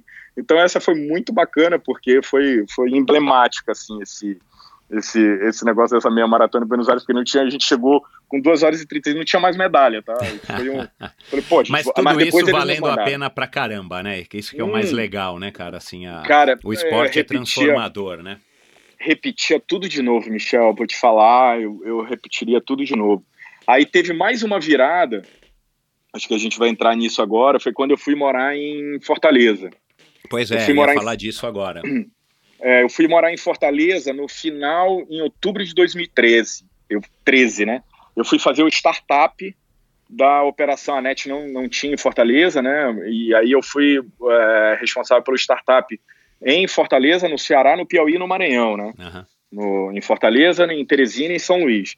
E aí eu fui para lá fazer startup e, cara, eu, eu sempre continuando a correr, eu fiquei três meses fazendo aí uma ponte aérea Fortaleza-São Paulo. Minha família estava aqui, né? Porque a startup foi em outubro. Então eu vinha todo final de semana para cá. Aí o Marcos Paulo me passava as planilhas, né? Como ele passa hoje para todo mundo. E aí ele até me deu uma dica, Marco, ó, procura uma assessoria local, que Fortaleza é muito quente. É, você vai precisar de uma estrutura ali para tomar uma água, para você não ficar parando ali para, né, pega dinheiro daqui, né? E claro. você vai ver que Fortaleza é muito quente. Aí numa dessas minhas corridas que eu fazia na beira-mar à noite, até então eu estava correndo à noite, né? É, como eu não estava com família lá, então eu, eu acabei correndo à noite. Aí eu vi uma galera com, com camisa assim, Diogo Porto, né? Preto e vermelho. Falei assim, cara. Falei, vou, deixa eu abordar aqui. Eu vi uma galera, tinha uma concentração assim, foi o que eu vi mais. Aí o próprio Diogo Porto tava lá, falei, ó, oh, cara, ó, tudo bem, não sei o quê, meu nome é Marco e tal, ó, eu tô fazendo eu, eu já faço corrida, mas eu queria me inscrever. Como é que faz aí para me inscrever nesse negócio? É, porque eu nem preciso que você me passe treinamento, eu, eu treino com o Marcos Paulo Reis e tal, nananã. É, eu quero mesmo usar a tua estrutura. Ele, ah, Marco, aqui ó, meu. Aí eu vi o sotaque dele, né, cara, gaúcho. Ah, é. Isso. Aí eu, aí eu falei assim, cara, tu é da onde? E meu chefe era gaúcho, tá? Ah, e legal. eu falei, cara, tu, tu és da onde, cara? Eu falei, cara, eu sou do, do Rio Grande do Sul, sou de Porto Alegre, mas já tô aqui radicado aqui há muito tempo. Casei com uma cearense e tal, tô aqui, né, né? E aí sou educador físico e, e, e cara, né, tenho essa, essa assessoria. E aí eu comecei a treinar com ele, usando a estrutura dele, né? Mas seguindo as planilhas do, do, do Marcos Paulo. Até, cara, quando ele fez um evento, Michel, aí ele falou assim para mim, Marcão, né, eu sou conhecido lá como Marcão, Marcão, você sabe nadar? Eu falei, cara, eu vou te falar, sei nadar, mas tô sem nadar há muito tempo. Uhum. Né, sem treinar há muito tempo, tô nesse negócio de corrida, acabei e, e eu, acabei não não não é, não continuando, não, não, não fazendo natação, né? É um negócio uhum. que eu gostava. Ele, cara, eu vou ter um eventinho só da nossa assessoria chamado 300.3. Eu falei, 300.3, o que, que é isso? Cara, a gente nada 300 metros na piscina e corre 3 quilômetros em volta do Ideal Clube. É. Que é um clube, não sei se você conhece ali em Fortaleza, Sim, morou eu em Fortaleza. Sócio, né? fui sócio do Ideal. Nadei, na, só nadei no Ideal quando morava lá. Pô, que legal. Então, então era na piscina do Ideal, tinha o 300.3, um, um duato, um aquático, Isso, né? Um duato é. lá. Aí ele chegou e disse assim, cara, é só a gente da assessoria? Não, não, não, o que que tu acha? Eu falei, ah, cara, vamos, né? Aí é, fizeram várias baterias, né? Porque era muita gente, e na raia, ainda apertaram a raia, cabiam oito atletas. Aí, cara, eu fui, obviamente ninguém me conhecia, né, cara? E ninguém na assessoria me conhecia, eu tinha, tinha dois meses de assessoria. E aí eu disse cara, deixa eu cair na água aí e tal. Ah, tua bateria é essa, era a última bateria. Né? Falei, ah, tua bateria é essa, né? né você tá e dá do, três voltas no quarteirão que dá três quilômetros no final. Cara, Michel, e eu já não nadava muito tempo, né? É, mas dizem que natação é igual andar em bicicleta, né? Você não esquece. E, e eu, eu tinha, pô, treinei natação dos 8 aos 16. Mesmo jogando vôlei, eu não tinha abandonado a natação, uhum. que era um negócio que eu gostava. No começo, meu pai fez por obrigação, por saber de nadar, por sobrevivência. É, a gente tomava muito banho de mar, e nananã, não sei o que. Então, assim, era, a primeira coisa foi sobrevivência. Depois eu acabei pegando gosto, ficar contando azulejo e participar dessas provinhas e, e, e desse, nada muito profissional, muito pelo contrário mas a, a, o meu tamanho me ajuda, né? Porque eu sou alto e tal. E, cara, eu ganhava algumas competições, chegava em segundo, terceiro, né? Sem treinar muito. Com o professor Gilson, hoje os filhos dele, inclusive, lá no Maranhão, inclusive os filhos dele têm essa escola de natação até hoje, Viva Água. E aí eu, cara, eram oito caras, e uns caras bem fortes, sabe, Michel? Uhum. Cara, eu saí da água em primeiro. Uau! Era, saí da água em primeiro, cara. Aí tinha, botava o tênis assim do lado da, da, daquele negócio da raia, a camisa eu nadei com um short de corrida meio de compressão. E aí, passa aí. Aí na hora que eu vi, eu falei. Aí o Diogo, Marcão, você tá em primeiro, vai! Corri. aí vai, vai. Aí, cara, eu sei que dois me passaram na corrida. Imagina, eu nunca tinha nadado e corrido, né? Uhum. Eu, eu só fui sentir minha perna no quilômetro dois. Aí, cara, deu, eu deu ele Aí o Diogo chegou assim para mim, cara, tu nada muito melhor do que corre. Eu falei assim, cara, não sei se isso é elogio ou se tá me sacaneando, porque se eu corro mal, não, não, né, cara, tudo é uma questão de referente. Ele, não, Marcou, cara, esses caras aqui, esse aqui já fez o, o Iron Man de Florianópolis, esse aqui fez isso aqui, isso aqui, esse aqui, não, não, não. Cara, tu saiu na frente dos caras. Aí eu falei assim, cara, tu tinha que treinar mais natação. Aí eu, e só que aí eu percebi que a, a, a assessoria dele é de triatlon também. É. E até então, cara, triatlon para mim, cara, eu não sabia nem o que era direito. Uhum. Uh, não tinha conhecimento do triatlon. Aí ele falou, cara, tem umas provinhas, né, cara, vamos nos inscrever, tem a federação aqui de triatlo aqui e tal, tu podia fazer uns A4 uns no mar, tu tem uh, problema em nadar no mar? Eu falei, não, cara, vamos nadar no mar. Aí ele, ele me acompanhou, ele fez isso, foi muito legal, né, assim, ele, ele num caiaque, ah, cara, vamos fazer um, um treininho aqui, deixa eu te acompanhar para ver como é que tá. A gente foi ali no Espigão, você conhece ali, do, do Náutico. Claro. Aí eu fui, dei uma volta, dei outra volta. Ele, cara, tu, tu nada super bem, cara. Aí Olha eu, lá. Falei, eu falei assim, cara, será? Eu falei assim, cara, e tu, e tu ainda tem uma navegação boa, tu nada e tu dá uma, uma, uma respirada pro lado e uma para cima. Eu falei, alguém te ensinou isso? Eu falei, cara, sei não, é sobrevivência, sei lá. É, porque eu tinha uns treinos de natação que o professor Gilson mandava a gente fazer 50, era semiolímpica, 50 metros com a cabeça lá de fora. Uhum. Né? Aí eu falei, cara, tu, tu, tu, tu tem, vai, vai se inscrever. Aí eu fiz o meu primeiro A4 em Cumbuco. E aí era mil, era dentro de uma prova de triatlon, aí foi meu primeiro contato, eu vi aquelas pessoas ali é, naquele restaurante, acho que você conheceu, já, já competiu ali, Velas de Cumbuco, Sim, a estrutura claro. era ali, É. e, e a gente nadava ali, e cara, nadar naquele mar de Cumbuco, né, com correnteza e com, e, e com, com aquele, a gente olha, a, a, dona Fátima, que é a presidente da FETRES até hoje, colocava as jangadas, Aí a gente olhava, dona Fátima, aquela jangada tá se mexendo. Não, meu filho, tá se mexendo a ondulação. É. Aí assim, Michel, eu cansei de fazer sprint lá, que era 750 metros, que eu nadava 1250. É. E eu tenho a navegação boa, tá? Uhum. Aí eu falo, dona Fátima, a jangada tá se mexendo. Sim, meu filho, tá se mexendo por causa do balanço, não. Não, dona Fátima, ela tá ficando mais longe. É. Ela, não, meu filho, não, não, não, a gente acabou de marcar aqui com, com a motonáutica aqui, com, com o jet ski, né? Não, tá tudo certo. Mas o bom é que a gente sempre nadava mais, né? Uhum. É, então, o primeiro A4, aí que eu fiz mesmo, sem, sem ser na piscina, no, no, aí eu fui lá, mil metros. Michel, quando eu saí para correr, eu não sentia minhas pernas, cara. Aí eu falei assim, pelo amor de Deus, o que, que eu tô fazendo aqui? Porque como eu era nadador de piscina, eu batia muito as pernas. Não tinha técnica nenhuma de, pô, dar uma aliviada, equilibra teu corpo com a, com a batida de perna. Aí, cara, eu não, não sentia minhas pernas. Eu falei, meu Deus do céu, cara, isso aqui é bem difícil. Aí eu comecei a fazer os A4 da vida.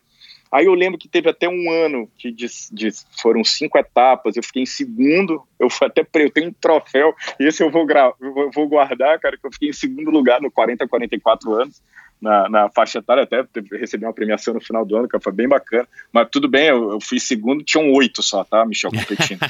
é, desses oito, cara, cinco só competiram as cinco etapas. Então eu tava concorrendo, na verdade, com cinco, né? Ah. Então, aí eu comecei, cara, o meu primeiro, aí eu fiz o meu primeiro triatlo. Eu falei assim, Marcão, cara, faz, vamos fazer triatlo. Eu falei assim, Diogo, deixa eu te falar uma coisa. Eu nunca tive bicicleta, cara. Eu falei, quando meu pai começou a ter dinheiro para comprar uma bicicleta, eu queria carro, eu não queria bicicleta. Então eu não tive BMX, esses negócios todos que a maioria, né, é, teve, né, desse negócio do triatlo.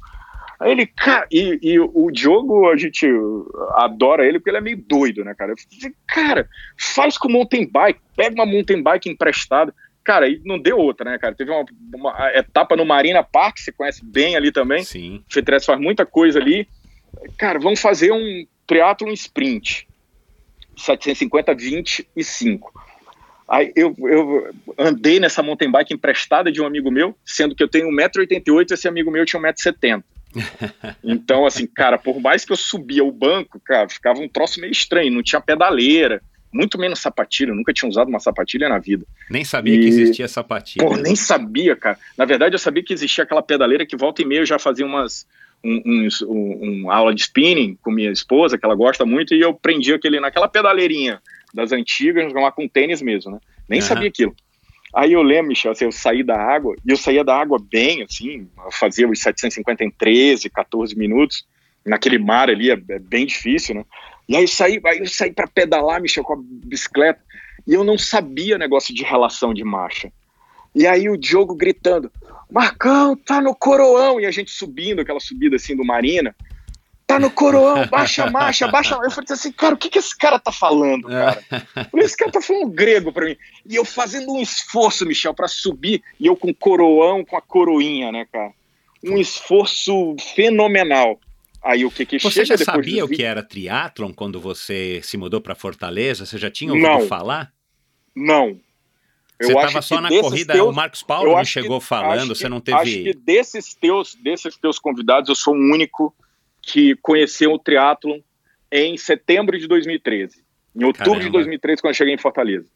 Eu cheguei a fazer um teste de natação quando o Marcos Paulo tinha uma parceria ali com a, com a se não me engano, era a Baritec ali do. Baritec, ele- é. o, o escritório dele ficava ali no Shopping Eldorado. Exato. Ah, pô, Marcão, quero, quero começar a nadar, cara. Aí ele, cara, deixa eu fazer um teste contigo aqui. Vamos nadar. Aí o cara deu uma. Aí ele chegou e disse assim: Marcão, tu nada melhor do que tu corre. Eu falei, cara, de novo, não sei se é um elogio ou uma sacanagem. Porque, pô, pra, ele, ah, mas tu já fez natação? Não, eu fiz natação. Pô, lógico, tu fez, tu tem técnica. Porque ele me pediu pra nadar crawl, me pediu pra nadar costa, peito e borboleta, né? Aham. E eu nadei os quatro. Aí ele falou, porra, cara, então tu devia investir mais nisso aqui. Aí ele, ah, mas não vai atrapalhar a corrida, né? Que eu tava no negócio de foco. Não, muito pelo contrário, cara, vai te ajudar, vai te dar mais fôlego. E, e- e não é aquele negócio da batida no tempo inteiro, né? Machucando o corpo, como é a corrida. E aí eu acabei fazendo alguns treinos intercalados. Mas o triatlon, Michel, eu vi pela primeira vez que eu fui me interessar em Fortaleza no ano de 2013 porque até então era, eu nunca tinha falado com. Eu nem sabia que o Marcos Paulo tinha sido treinador de, de um monte de gente Entendi. aí, depois que eu escutei do teu, do teu podcast, né, cara? Muito menos que tinha ido para a Olimpíada, muito menos que tinha ido para Pan-Americano, com o Leandro Macedo, com cara, não sabia. Eu não sabia, como tinha também o negócio do trabalho, não me interessava, tinha, meu, meu interesse era corrida, queria correr, queria fazer as provas, queria, tinha o objetivo de fazer uma maratona e, e, e não sabia. Quem me apresentou o triatlon foi o Diogo Porto.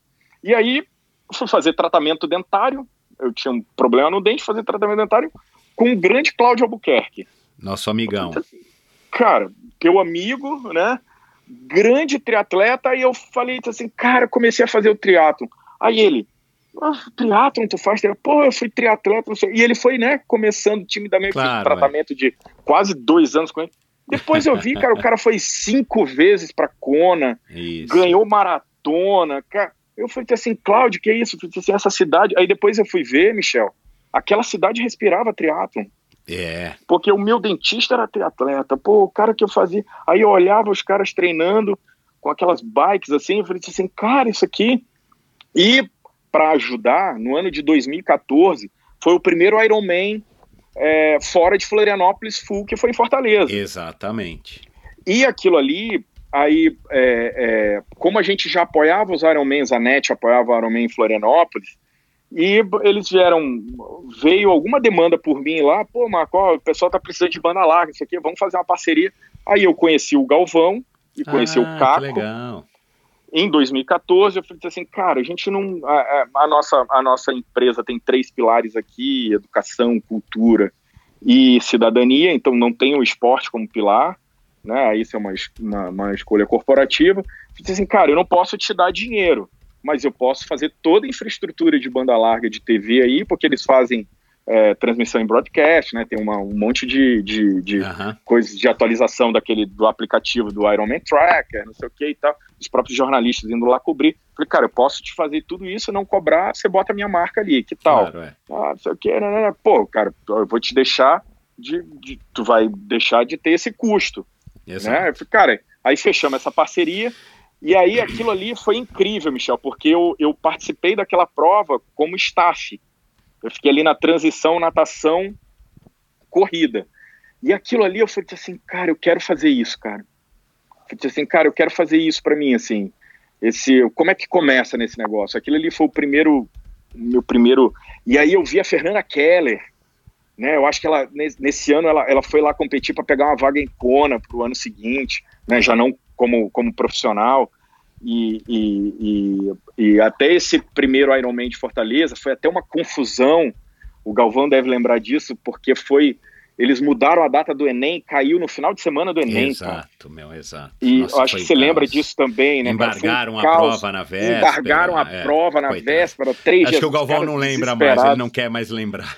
Eu acho que ele não quer, eu acho que nem precisa lembrar mais. É, E eu não sei se você lembra, a prova foi para CE 040, isso. foi pro, foi pro litoral leste, então cruzava a cidade, É, né? Passava no Washington meio ali da, da, da ali. Washington, Washington Soares, É. passando ali.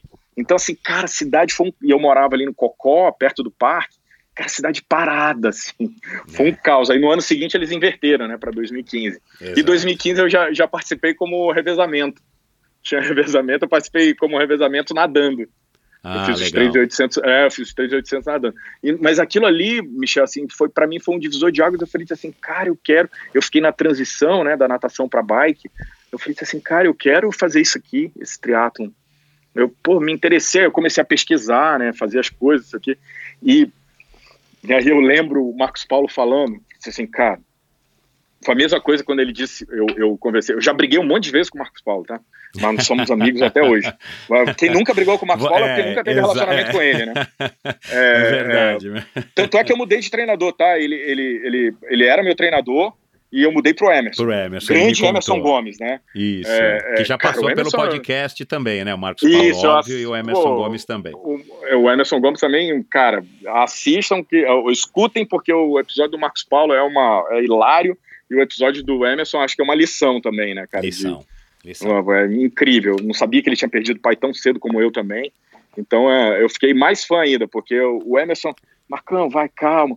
Eu falei assim, pô, cara, minha filha tá doente, eu não pude treinar hoje. Ele, cara, vai, faz o pedal em casa, então é mais calmo. O Marcos Paulo, eu acho que aquilo ali é uma parceria que dá certo, né? Porque são três perfis diferentes ali dentro da, do, da MPR, Exatamente. que levou a MPR a, a, a- onde é hoje, né, cara? Nas maiores assessorias de corrida, de, de triatlon do Brasil, né? É. É, é referência.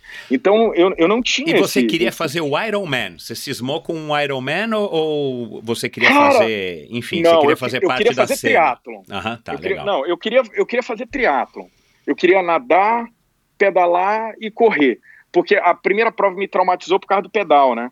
Aham. É, desse que eu fiz com É. mountain bike, não sei o que. Aí depois eu comprei uma bicicleta usada. É, comprei uma- aí eu comprei uma TT, né? Eu já tinha comprado uma TT usada porque como não era, né? Tu conhece muito cearense, não, é, não é muito comum você ver um cearense alto. E aí tinha um cara lá que, pô, tinha, ia mudar de cidade, não sei o que, e ia- tava vendendo uma bicicleta, e a bicicleta era do meu tamanho, falei, cara, eu compro, aí eu comprei a bicicleta, e comecei a fazer os pedais, é, é, é, comecei a treinar, né, cara, assim, a bicicleta aos poucos, fazendo os pedais ali na serra. Minha, a minha mulher era muito assustada, porque ela tinha visto em grupos de WhatsApp ali das amigas é, acidente de bicicleta, então ela nunca deixou pedalar sozinho, cara. E como eu acho que Fortaleza, em cidade para triatlon, cara, desculpa Niterói, desculpa Santos, hoje é a melhor cidade para você treinar. É, eu, eu não tenho dúvidas, assim, cara. É, eu fiquei cinco anos lá, eu conheço Niterói, morei no Rio de Janeiro, tinha grandes amigos em Niterói, é, fui várias vezes em Niterói, conheço Santos, inclusive foi uma das provas que eu queria ter feito na vida de corrida e fui lá fazer esse ano a tribuna 10K de Santos. É, é, fui lá, vi, cara, e não aquele tem, vento, cara. e aquele vento na serra? Cara, aquele vento é fantástico. eu fiz o CT, eu fiz três, acabei fazendo 3,70.3 lá. E aquele vento, quando tu volta, e assim, os 45 de ida é, é a favor, você vai lá 34, todo machão, né? De média. Pá, tô super bem, Meu cara. Deus você faz céu, a é. O volta. vento lá é cruel. Michel, Bom, 45 quilômetros na volta, parece que tem um cara segurando o teu peito ali, né? é, fala, cara, o que que é isso? Eu tô com 26, fazendo um esforço fantástico, né, cara? é. Mas assim, eu acho que você que já competiu em Kona, né, cara, já fez triatlon aí por tudo, fez o Cape Epic, fez esse negócio todo, é, é, é, é, sabe que ali tem uma- todo mundo, e eu já tive alguns amigos que fizeram Kona também, fizeram lá, falei assim, Marco, é similar, É. né, o, o mar é agitado, né, e eu, fiz um, e eu fiz um negócio que me traumatizou, não me traumatizou, mas foi muito bacana, minha mulher quase me mata, você não vai se matar, eu fiz o longa de Cumbuco, o Campeonato Brasil Longa Distância, em 2017. Cara, Cabra da um Peste. dia- E depois um Cabra da Peste. Eu já Entendi. fiz o meio Cabra da Peste, né? Entendi. Eu assim, cara, você quer saber como é Nossa, Kona? vem tá um absurdo pra lá também, meu Deus Porque do céu. Cumbuco é pior. Cumbuco, pra quem não sabe, é o paraíso do kitesurfista, kite- né, cara? Cara, peraí, não orna vento com triatlon, né, cara? Assim, Não, é, é. desde o mar, o mar é super agitado. Você sabe que É. quando eu morava lá, a Fernanda foi competir lá algumas vezes, né? E como nós somos amigos, a gente se encontrava, o próprio Leandro. E eu perguntei para ambos, né? Enfim, isso entre, sei lá, por volta do, do meio dos anos 2000. O é, que, que eles achavam, enfim, daquela condição. Cara, e os dois, com uma experiência, né, ainda mais a Fernanda Keller com experiência de Kona, cara, os dois foram é, categórico, categóricos em dizer que aquilo lá é dificílimo, aquelas condições são severas, como a de Kona. Né? Então, tanto Uhum. quanto as de Kona, né? Fortaleza num dia ruim, acho que é igual Kona num dia ruim e, e Kona num dia bom é igual Fortaleza num dia bom. É, não, é, assim, é incrível. Todo mundo que também fez Kona, não os profissionais, mas os amadores, falam assim, cara, as condições são similares. É. E eu acho que isso até, Michel, assusta muitos triatletas daqui de São Paulo, sabe? É, é uma. é, eu tô vendo. Eu acredito eu, que sim. E eu tô. Porque assim, hoje, e quem lota, e, e- tem muito marketing, isso aí, é, né? Eu, eu escutei o podcast do Galvão, é fantástico. Eu não sabia de onde tinha nascido a marca Ironman, né? Dos My Rainers lá atrás, no Havaí, né, né, que a marca era de um oftalmologista, né? Aham. e depois ele trouxe para cá para o Brasil e tal. Obviamente tem todo um marketing é, nesse, nesse negócio do Iron Man, e eles fizeram isso super bem, né? Mas assim, as condições é, é, é, que, que as pessoas vão lá para fazer um Iron Man e eu estou fazendo os últimos três anos, eu fiz os 70. Quando virou o full de Fortaleza, virou para o meio Iron Man, eu fui fazer, eu fiz todos, 2017, 2018, 2019 agora os 370.3, né, de Aham. Fortaleza. E cada vez menos, o, Michel, tá esvaziando a prova. E é uma pena, porque e eu falei isso uma vez para o Diogo, eu falei para os caras de assessoria, para o Eric Vasconcelos, que é o secretário de, Aham. de Fortaleza, não sei se você conhece ele. Conheço. E ele é, claro. um tria- é um baita de um triatleta, também foi gordinho, eu acho que era um, era um outro que você poderia, poderia entrevistar aqui, que também tem uma história muito bacana, acabei ficando amigo dele. Gente E ele boníssima. foi um Ele, dos- ouve o endorfina. Ele, vai, ele tá ouvindo a gente aqui, com certeza. Pô, que legal. E assim, abraço, ele foi um Eric. dos. É, grande Eric Vasconcelos. Um abraço, meu querido. Tô te esperando no 70.3 em São Paulo, hein? É, e assim, é, ele, ele, ele foi um dos caras que levou o Iron Man lá para Fortaleza. Exato. E assim, é, foi um dos caras que brigou muito pro Iron Man ir para Fortaleza, o full, e depois virar o, o 70.3. Tá fechado até o 2020. Mas eu falei isso com, com, com pelo amor ao esporte, ao triatlo, eu falei com o Diogo, eu falei com o Rafael da Zona Alvo, falei com algumas pessoas lá, eu falei, cara, vocês precisam se juntar para não deixar essa prova sair daqui, porque isso aqui é, cara, é, é o nosso Kona, cara É. mesmo sendo 70.3, cara, mas isso aqui é o nosso cone. Porque assim, Michel, eu falei com o Galvão, até por eu conhecer os bastidores do negócio, teve esse ano 590 pessoas. Até mudou, não sei se se lembra, a prova era em novembro, Isso. né? é. Aí sempre falava assim, pô, novembro, a galera tá sem grana, né? Final do ano, aí tem Natal, né? Tem as É. contas chegando, é mais difícil. Aí o Eric conseguiu, junto à, prefeitura e governo do estado, levar essa prova para junho, né? Tanto é que eu fiz junho agora. E, e a prova deu 530 atletas, cara, de 1.200 vagas. Então, assim, as pessoas aqui de São Paulo têm muito medo. Né, medo do mar, medo do, do, do sol. Eu fiz uma. é, inclusive, eu, eu fiquei assim, né, cara, às vezes tem prova e tem prova, né? Eu, eu conheci o, o Correndo por aí, né, o PC, Aham. e ele fez esse, esse último 70.3 em Fortaleza. Ele até passou mal na prova, vomitou na corrida, dei até um advil para ele. Aí eu falei, cara, esse cara tá aqui, tá passando mal. Eu falei, cara, e todo mundo tem um dia ruim, né? E, e, e, e- e naquele dia eu falei assim, cara, realmente isso aqui. E aí depois eu vi o relato dele no Instagram, né? E realmente eu vi aqui, cara. Mas se você quiser um dia experimentar uma prova raiz, assim, cara, vá pro Cabra da Peste. Tem o É. meio Cabra da Peste, tem o Cabra da Peste. Eu quero fazer o Capixaba de Ferro, que eu vi também o episódio lá do, do Do como é que é o nome Roberto- dele? Que- Roberto. Do Roberto. Cara, eu quero ver se eu consigo fazer o Capixaba de Ferro. Porque, assim, obviamente, você tem a marca do Iron Man, né? Tem, aí depois eu vi que é a segunda maior marca tatuada no corpo, né? Depois da Harley Davidson. Então é um fenômeno aquilo, né, cara? A gente sabe que é um fenômeno Iron Man, as pessoas fazem pelo marketing para postar no Instagram, para botar no Facebook, para botar lá na batata da perna a marca do Iron Man. Mas assim, cara, tem que fazer esse. Eu comecei, Michel, fazendo as provas da FETRIES Aham. e, e É, fazendo você, lá. você começou da maneira como antigamente a gente começava, assim, com as provas locais, as provas curtas, as provas mais acessíveis, né? A gente, enfim, você, você conseguiu, eu acho que por conta da tua falta de conhecimento, você conseguiu seguir um caminho que, no meu entendimento, é um caminho mais, é um caminho mais como é que eu posso dizer? É, não é correto, né? Porque não tem o que é certo e o que é errado. É, não Cada um é faz o que quer. da- Mas assim, da- da é um pessoa, caminho né? vai mais, mais é, fluido, um caminho mais orgânico, sei lá, se eu posso é, dizer assim. não, assim, ó, eu fiz umas 10 provas de sprint, fiz umas 5 Isso, de, é. de, de olímpico.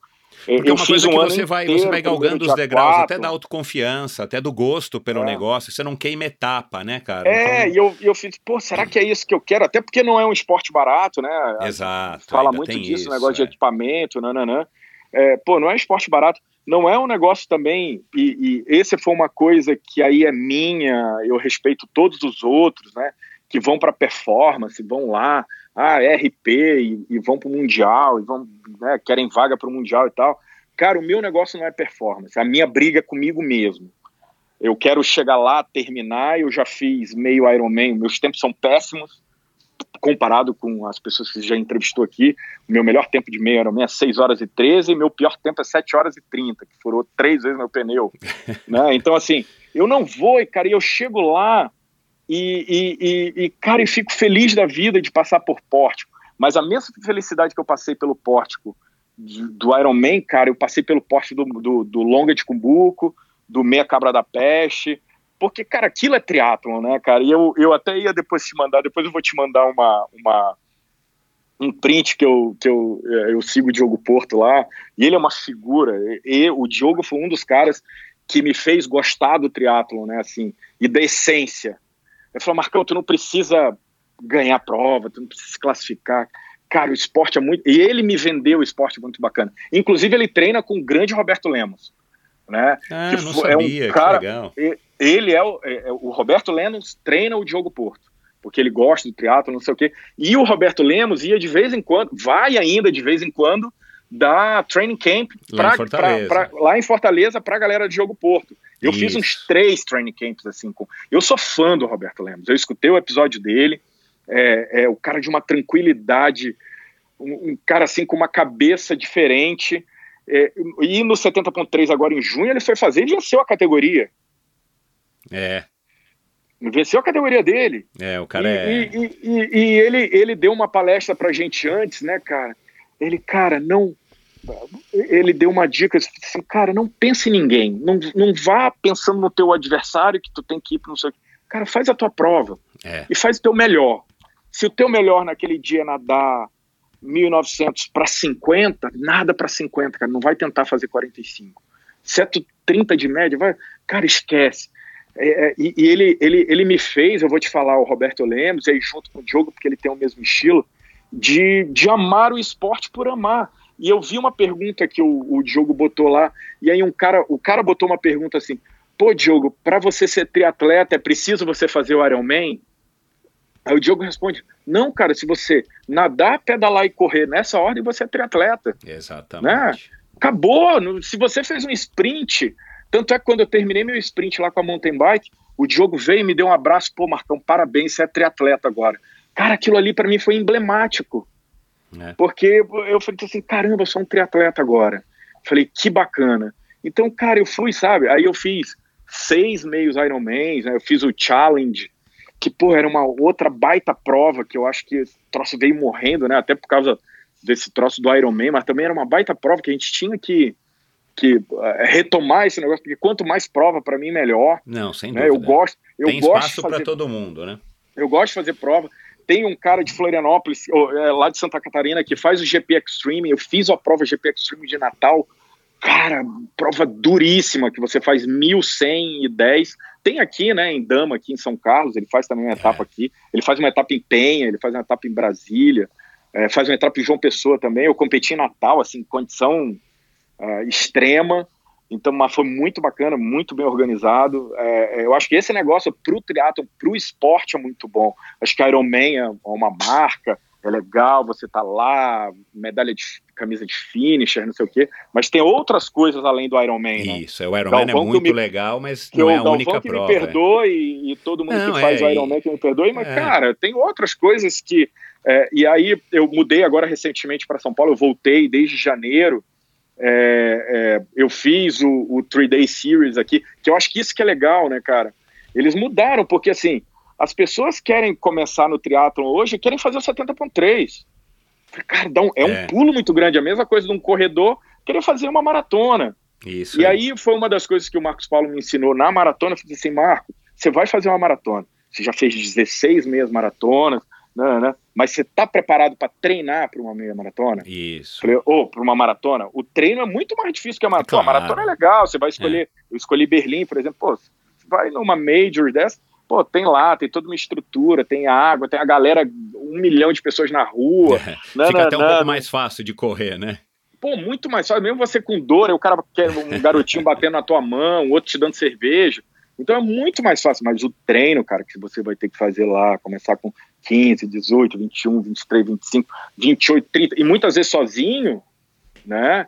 Eu acho que isso, é, ele falou, e a mesma coisa do triatlo, ele falou assim, Marcão, triatlo, você tem uma baita dificuldade no pedal.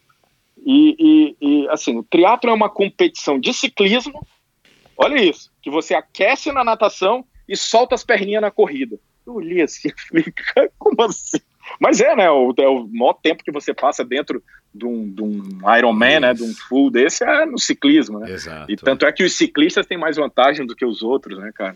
Mas, assim, eu acabei amando esporte, Michel. Assim, eu, eu sou um, um amador que ama a dor também, né? É, eu lembro quando eu fui fazer a primeira maratona, e aí eu acho que esse é um negócio das redes sociais. Eu estava em, em Fortaleza, porque eu fiz a minha primeira maratona em 2014, em Berlim, eu estava fazendo 40 anos, e a gente acabou fazendo um grupo né, de pessoas no WhatsApp, trocando mensagem pelo Instagram, que a gente chamou de CBBM, é, é, e, e, a gente tem contato até hoje, a gente acabou fazendo mais uns 5, 6 que continuam se falando até hoje, e aquilo ali foi um negócio das redes sociais que, que é um negócio bacana, né? Tem todos os prós e contras desse negócio, já discutiu muito, mas eu conheci o Vanilson, Vanilson Neves, é, é, que foi inclusive treinado pelo grande Castilho aqui do Pinheiros, que eu tive o prazer de conhecer uns, uns três meses atrás. Ele falou assim: Marcão, eu fiz a prova, a maratona em 4 horas e 24, fiz lesionado. Ele falou assim: cara, e ele é foi, na época eu acho que ele foi um, um dos melhores amadores, sub-3 lá. Ele é um profissional, ele tem até uma, uma, uma assessoria, um, ele é um cearense da melhor qualidade, um grande garoto eu torço muito pelo sucesso dele, Vanilson Neves. E ele chegou assim, Marcão, eu não consigo fazer, correr por mais de quatro horas seguidas. Eu olhei para ele, como assim? Eu não consigo, Marco. falei, cara, parabéns para ti. Eu pensei que ele estivesse me sacaneando, Michel. Eu falei, cara, eu não consigo ficar quatro horas. Eu falei assim, caramba, que legal. Ele até deu uma... Então, assim, eu acho que é esse negócio, quando, quando eu parti para maratona, né? Eu não pulei etapas, né? Eu fui fazendo aos poucos também. A mesma coisa do triatlo. E, e aí, quando eu tomei a decisão também de fazer o Ironman, aí foi uma confusão em casa, no trabalho. você, você quando você mundo. decidiu fazer o Ironman, claro que você conversou isso com o Marcos Paulo, né? Pelo menos eu imagino. Você, você, você já estava se sentindo é, preparado é, não, não, não pronto para competir, né? Porque você se uhum, inscreve uhum, normalmente uhum. um ano, pelo menos nove meses antes. Mas assim, você achava que era o, o, momento ou você quis, vamos dizer assim, arriscar? Não, cara, assim, ó, primeiro que eu não pedi permissão para Marcos Paulo. Essa, essa época a gente até brigou, porque eu fazia, na verdade, quando eu comecei com o Diogo, eu fazia a corrida com o Marcos Paulo mas fazia bicicleta e de vez em quando a natação com o, o, o Diogo Porto. Uhum. E quando eu tomei a decisão de fazer o Ironman, eu conversei com o Diogo e não com o Marcos Paulo, porque se eu fosse conversar com o Marcos Paulo, eu não ia deixar. Uhum. Pela, por me conhecer, por saber que eu sou família, por saber que eu tenho um trabalho que exige pra caramba, e, e, e, e ele não... E, e, como eu sempre tive, né, cara, consciência de e eu viajava muito também lá no Nordeste, não né? era responsável pelo Maranhão, Piauí, tinha que viajar, obviamente com, com, com a corrida mais fácil, eu levava um tênis, eu levava para onde eu ia, eu levava um tênis, e eu vou te falar, correr em Teresina naquele calor seco de 40 graus, senhora, cara. Meu Deus do eu céu. já corri 38 graus à noite, é, sete e meia da noite, é uma baita de uma experiência. Você vai na sauna seca e tenta dar umas voltinhas dentro da sauna seca, é a mesma sensação. E é lá verdade. em São Luís, na minha terra, é super úmido né? Que você pega o Maranhão no meio, a parte da direita é muito parecido com o Nordeste, e a parte da esquerda é Norte, né? Então, cara, você derrete, literalmente você derrete lá em São Luís. Mas assim, corrida mais fácil, levava um tênis, uma, um, um short, uma camiseta e ia correr, mas encaixar o, o pedal nesse negócio e a natação era bem mais complicado. O pedal até eu ia numas aulas de spinning, ia, ia numa academia que tinha aquela bicicleta de spinning, fazia um, todo um ajuste para ficar mais ou menos parecido com a TT e fazia treino também.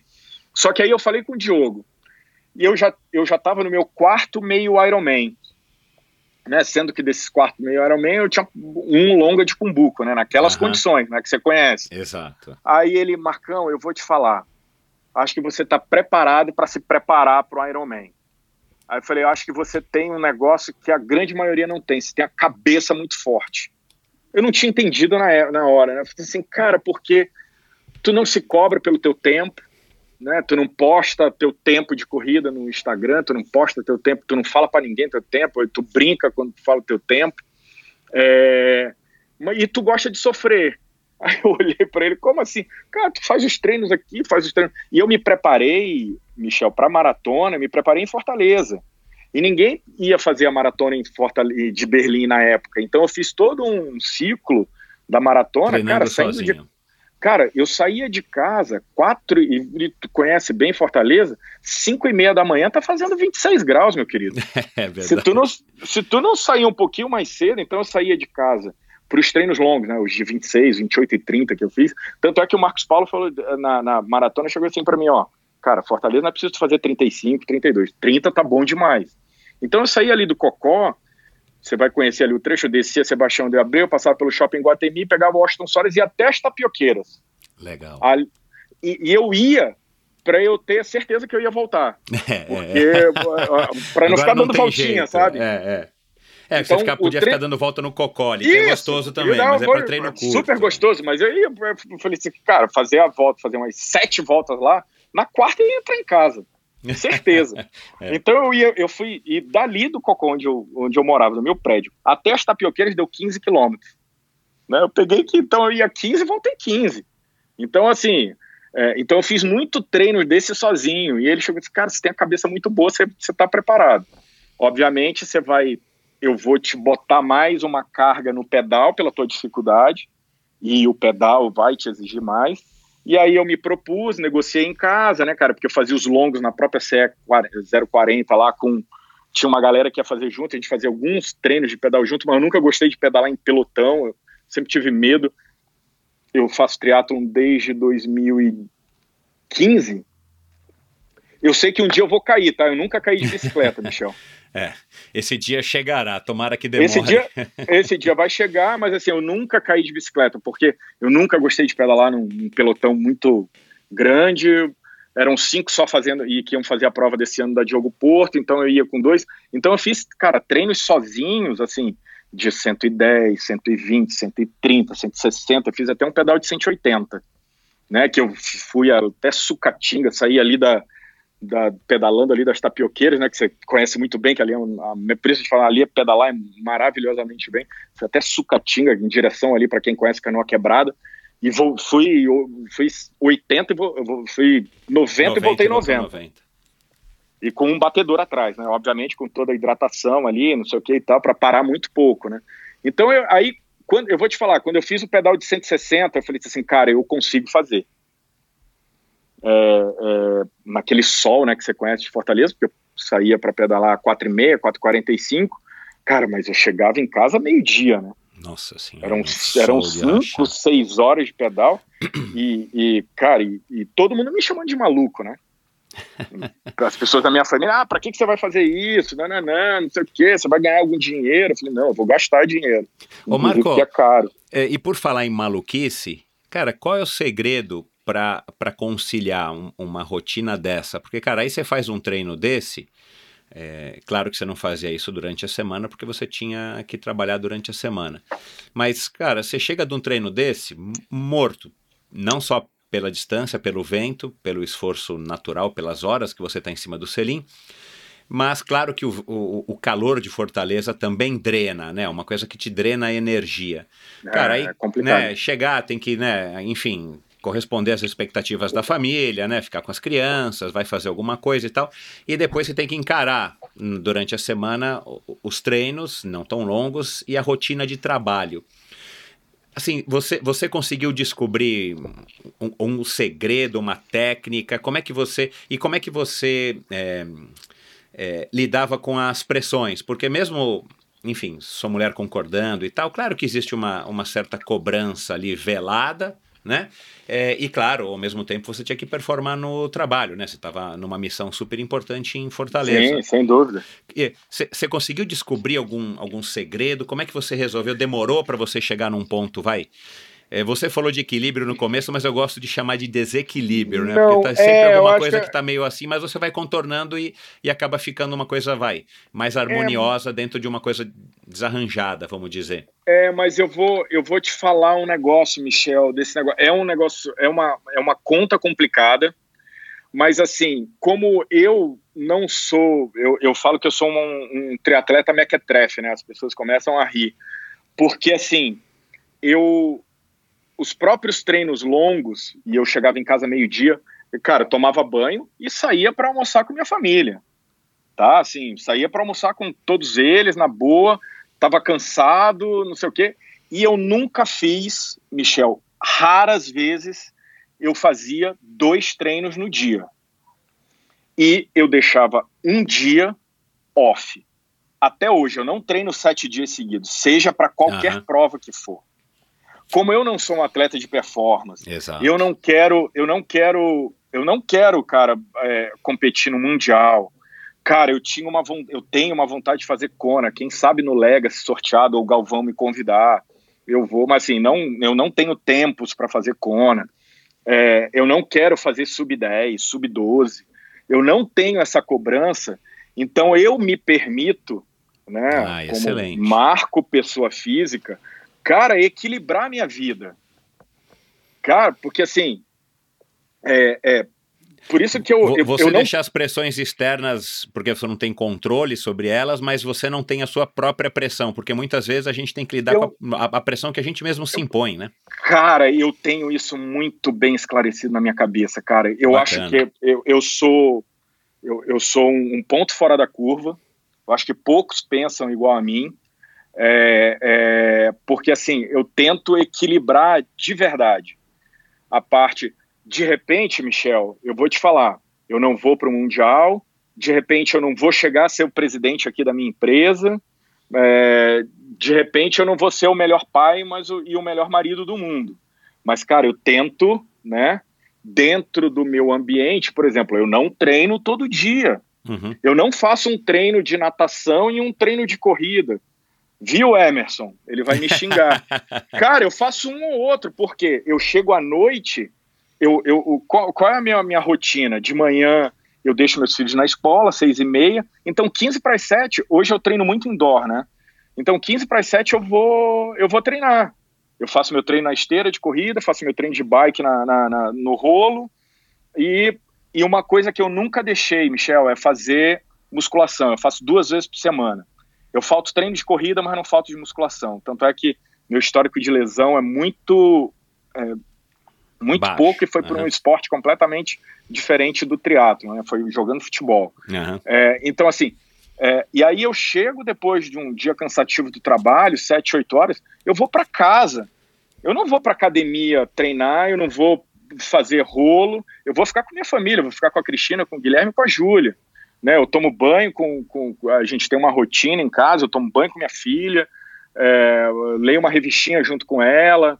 É, é, é, então eu tenho o meu momento com ela. Então assim, eu acho que eu consegui e eu sou um ponto, eu tenho, não tenho dúvida que eu sou um ponto fora da curva pela minha pressão, porque eu não quero, pô, eu fiz 6 horas e 14 no 70.3 de Maceió. Ano que vem eu quero fazer sub 6. Não quero, Michel. Uhum. Eu quero terminar Bacana. com um sorriso no rosto, cara, bem e saudável é. para a próxima. Exato. E não com aquele sofrimento, porque eu vi muito isso em Fortaleza.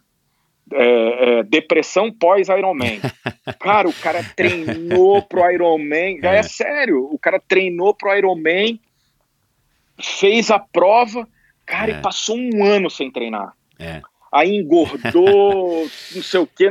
Cara, eu não quero isso para mim, cara. É, eu, eu acho Eu que o triatlon atrai, né, provas. esse tipo de personalidade. Como ele é um esporte que você tem que se dedicar muito, eu acho que ele acaba sendo um, um, um polo de atração de pessoas que têm essa personalidade de, de também querer se dedicar demais, o que tem um lado bom, É, cara. mas tem um lado que às vezes acaba atrapalhando. Quantos casamentos que eu conheço que acabaram por conta do...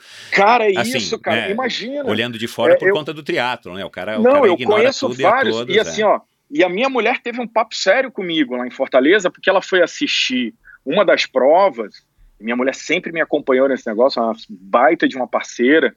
E ela estava com outra esposa do triatleta, que era a terceira esposa do cara. Ai, cara. Aí ela chegou assim pra mim e me deu uma pressão: Ó, se tu levar isso aqui muito a sério, não sei o quê, não sei o quê. Cara, eu tomei um esporro de graça, né? Mas eu sabia o porquê eu tava tomando esporro. Claro. E depois eu fui entender.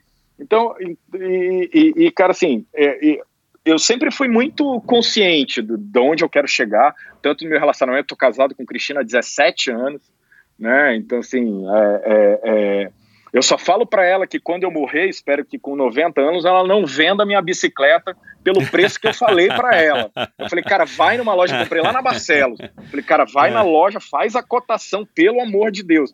Não te fala, não, não, não, não vende por quanto eu, eu disse que eu comprei, tá? Pelo amor de Deus. Ela dá risada, né? Por quanto tu pagou nessa bike? Eu falei, não, cara, melhor não, não, não falar, senão a gente vai brigar. Então estamos super bem aqui.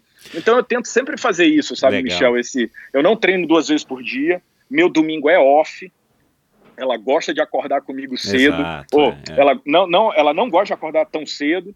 Né? É, mas você tá em eu- casa, não foi pedalar e vai voltar só às três horas Isso. da tarde. É outra Cara, realidade. é. domingo, é. domingo eu vou lá, acordo com eles, a gente toma café junto, a gente almoça fora, a gente volta, deita na cama, assiste alguma coisa, lê alguma coisa. Então é o, é o meu momento. Domingo não tem que me faça família, treinar, é. cara. Isso, A não ser que tenha alguma prova claro. é. específica, nananã, que a gente combina, aí eu inverto pro sábado, né?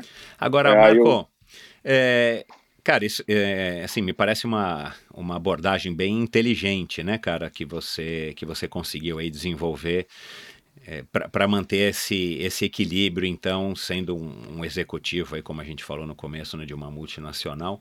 Agora, o que, que você leva do esporte para a tua vida pessoal ou empresarial? Assim, o que, que você acha que, que depois que você mudou completamente a tua rotina, né? Enfim, você incluiu o esporte e se tornou um amador. Um amador, vai, até certo ponto a gente que- acho que eu posso considerar um amador sério, né? Porque você é um cara dedicado, esforçado e tudo mais, né? Você Uhum. não é aquele Sim, sim, ocasional. É, é, o- que que você, sei lá, de repente o próprio Daniel um dia chegou numa reunião e falou, pô, cara, agora você tá mais assim, ou você tá mais assado, ou sei lá, tua própria mulher chegou e falou, pô, cara, agora você tá melhor nesse sentido. Tem alguma coisa que você possa aí falar, que você se recorde, que, que de repente, sei lá, algumas pessoas, alguma das pessoas mais próximas, né? Você fala do, você fala do, do chefe ou da, da esposa, mas pessoas que de repente, ou até pessoas da tua equipe, né? Pô, chefe, agora você tá mais assim, mais legal, melhor, ou ficou mais, não sei, tem alguma coisa? Não, cara, tem várias coisas. Primeiro, eu acho que foi a disposição. E Aham. aí a disposição, tanto em casa, aqui no trabalho, obviamente o esporte era, era coisa natural. Mas a disposição de energia, sabe? Da endorfina, né? Então, acho que isso melhorou do caramba. Ah, Melhorou 100%. Todo mundo percebeu quando eu comecei, principalmente os que tinham mais contato comigo, né? É, é, do meu dia a dia, tanto funcionário, quanto par, quanto chefe, né, à minha disposição, sem dúvida. Mas assim, o, o triatlo me ensinou muito resiliência, né? Porque tem coisas que você pode controlar, isso você pode se preocupar, mas tem coisas que são incontroláveis. Eu fazendo um paralelo com o triatlo, pô, você não pode controlar o tempo, Uhum. você não pode controlar o sol de Fortaleza, você não pode controlar o mar agitado, você não pode controlar, cara, a- que um pneu vai furar, mas, pô, você tem um, tem um plano B, né, cara? Eu tenho que levar o- a minha câmera, eu tenho que levar um CO2, eu tenho que. Então, eu acho que essas coisas me ajudaram a ter tanto na parte corporativa, cara, planuzar. Às vezes você traça um planejamento, você faz um forecast de metas, ah, você vai fazer isso, mas às vezes não acontece, porque tem um concorrente, né, cara? O mundo não é nas CNTPs e, e, e, e- e não é utópico, então, cara, você tem que ter essas alternativas. Eu acho que isso o triatlon me ajudou muito, cara. É, é, é, me ajudou a ter essas alternativas, o plano A, plano B, plano C, a resiliência, a disciplina, mal ou bem, né, cara, assim, é, é, não é que eu sou um, um, um, não é que eu não treine, mas, cara, tu vai ver, eu treino, nos seis dias eu treino sempre, eu não falto, eu vou lá, disciplina, coisa que eu aprendi lá no judô lá atrás, que eu, que eu que, que ratificou no, no triatlon e que eu levo aqui para o lado corporativo também, né? Eu acho que isso é um, um grande ensinamento, né? É, e, e o Claro Running, né, que começou como Net Running, agora Claro uhum. Running, acho que todo mundo é, que assiste televisão já sabe, né, que fizeram uma grande campanha aí da fusão das marcas, né, das empresas, Exatamente, na verdade, é. né? Uhum. É, é, e você também tem esse feedback aí do pessoal que está participando do Claro Running, o que acaba sendo muito bacana, né? É, e assim, é, eu acho que esse, esse momento, assim, eu acabei recebendo muito feedback desse negócio, porque, cara, eu sou um cara normal, Michel, eu não sou um ex-atleta profissional, eu não, eu nunca subi em pódio em, em, em, coisa nenhuma que eu fiz, eu sou um cara normal que não, que eu simplesmente estava, cara, beirando a morte, né, para onde eu ia, né, com 38 anos de idade, podendo ter um infarto a qualquer hora, é, é, é, e, cara, eu saí dali e com disciplina, com persistência, com paciência, né? Porque esses negócios, você não, não faz um Ironman né, em um ano, você não emagrece 30, 30 é. 35 quilos em um ano, porque se você, você pode até emagrecer em dois, três anos, depois volta, né? E porque eu também, cara, eu fiz essas dietas, mano, eu fiz até seven day diet, pô. Só que eu perdia 4 quilos e ganhava 7 na semana seguinte. Então, é. cara, ficava aquele efeito sanfona, né? Então, assim, se você não tiver é, é, essa consciência, né, cara, você, você, não, não vai. Então, aí as pessoas começaram, pô, cara, ele pode. Pô, o Marco fez. E é muito legal, e eu acho que isso foi, isso é umas coisas legais da, da, da, das redes sociais, assim, que às vezes eu posto lá um treino, posto isso aqui, uma corrida que eu fiz, um triatlo e tal, e, e, e eu falei assim, pô, cara, eu comecei a correr por tua causa. Cara, eu não Puta, sou. Isso é muito legal. Eu não sou digital influencer, muito pelo eu não ganho dinheiro com isso. Eu tenho dois mil seguidores só no meu Instagram. Mas assim, cara, quando eu recebo uma mensagem dessa, pô, eu fico assim, caramba, cara, como é que, né? E aí você vê o poder das mídias sociais, né? Como é que é. consegue influenciar um cara lá, não sei o quê. Aí a gente tem uns grupos de WhatsApp assim, e aí eu recebo uns negócios, pô, Marco, que negócio bacana que, que programa legal que vocês fizeram lá atrás, e hoje tá esse negócio gigante, né? E, pô, meu, eu comecei a correr com meu marido, ah, eu botei meu marido pra, pra que assistiu um negócio seu, seu vídeo, e começou a correr. Cara, isso é muito bacana. É. E eu acabei fazendo uma palestra, né, assim, a, primeiramente aqui, corporativamente, para os meus colaboradores, funcionários, de o que, que eu aprendi, né, cara, fazendo um paralelo da, das maratonas da, que, eu, que, eu, que eu fiz e dos triatlos, o que eu aprendi, o que eu levei para mim, o que eu uso no trabalho. Algumas lições né, aí no, no meio do caminho. Então, acho que isso foi um. um, um e aí eu, eu, eu tenho um amigo é, que até trabalhou comigo, o Natanael Senna, e ele, ele, ele tem um negócio novo, um garoto fantástico. Ele, ele, ele faz storytelling, o, o Michel ele, ele chega assim, cara, toda venda é uma história bem feita, né? E não deixa de ser verdade, né? Uhum. Obviamente, se você tiver um produto de qualidade, alguma coisa que você possa oferecer, né? É, é, e ele fica assim, Marco, por que, que você não faz uma palestra mais, sabe, profissional? Porque eu, eu fiz, eu fui lá no PowerPoint, eu fiz, fui estagiário no passado, né? Então, uhum. sem mexer, fiz lá, botei umas fotos minhas, né? né? E, cara, e o que a lição, foi, pô, cara, faz um negócio mais profissional e de repente você vai ganhar dinheiro com isso. Eu falei, cara, eu não quero ganhar dinheiro com isso. Aí eu comecei a fazer umas palestras aqui, aí um amigo meu, que é vice-presidente do Serasa, o Vitor, até nada, nada pra caramba, inclusive, é, é, começou a nadar, fazer 5 quilômetros. Um dia desse ele me mandou uma foto 10 quilômetros na piscina do Paineiras. Eu falei, cara, tu é maluco, cara. Contando 10 quilômetros de estrelinha, de, de azulejinha, de brabo. Aí ele, pô, cara, vem fazer uma palestra aqui. Eu falei, cara, mas... aí eu te pago. Eu falei, cara, mas eu não tenho nem empresa. empresa. É. Aí eu falei assim, cara, faz o seguinte, eu tenho uma, uma eu ajudo umas pessoas lá em Fortaleza, é, uma comunidade de, de crianças lá que tem triatletas, e a gente fez isso, a gente faz isso. Ano passado a gente fez um negócio bacana de Natal lá, juntou todos os triatletas ali e começou a fazer doação. Quando eu fiz a minha despedida de Fortaleza, eu, é, é, é eu pedi, eu fiz uma corrida é, lá de despedida com a sede na loja da Claro, a, a galera levou tênis, é, camisa. Ah, eu fiz uma arrecadação também aqui em São Paulo, acabei levando uma mala inteira de, de equipamento, de óculos, de touca, de natação, algumas coisas novas, outras super bem conservadas. Então, assim, aí eu falei, cara, tu quer, eu não quero dinheiro, não. Tu, tu compra o material, eu vou te dar uma lista aqui, tu compra e manda para lá, pode ser?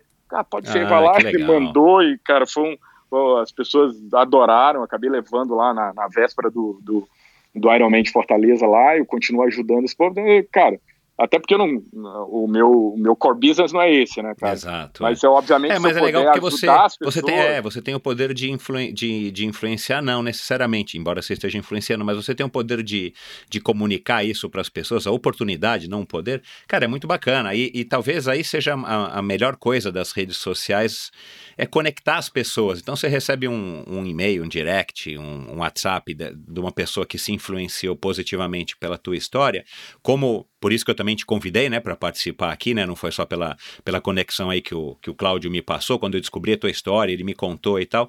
Cara, é, é, essa é a grande vantagem da, das redes sociais e, da, e, e, desses avanços tecnológicos que permitem que uma conversa como essa nossa aqui esteja ouvindo em set, possa ser ouvida em todo o mundo, né, cara? Então, é, Não, é isso, incrível. É, todo mundo tem uma história legal para contar e, e, a tua história é fabulosa, fabulosa.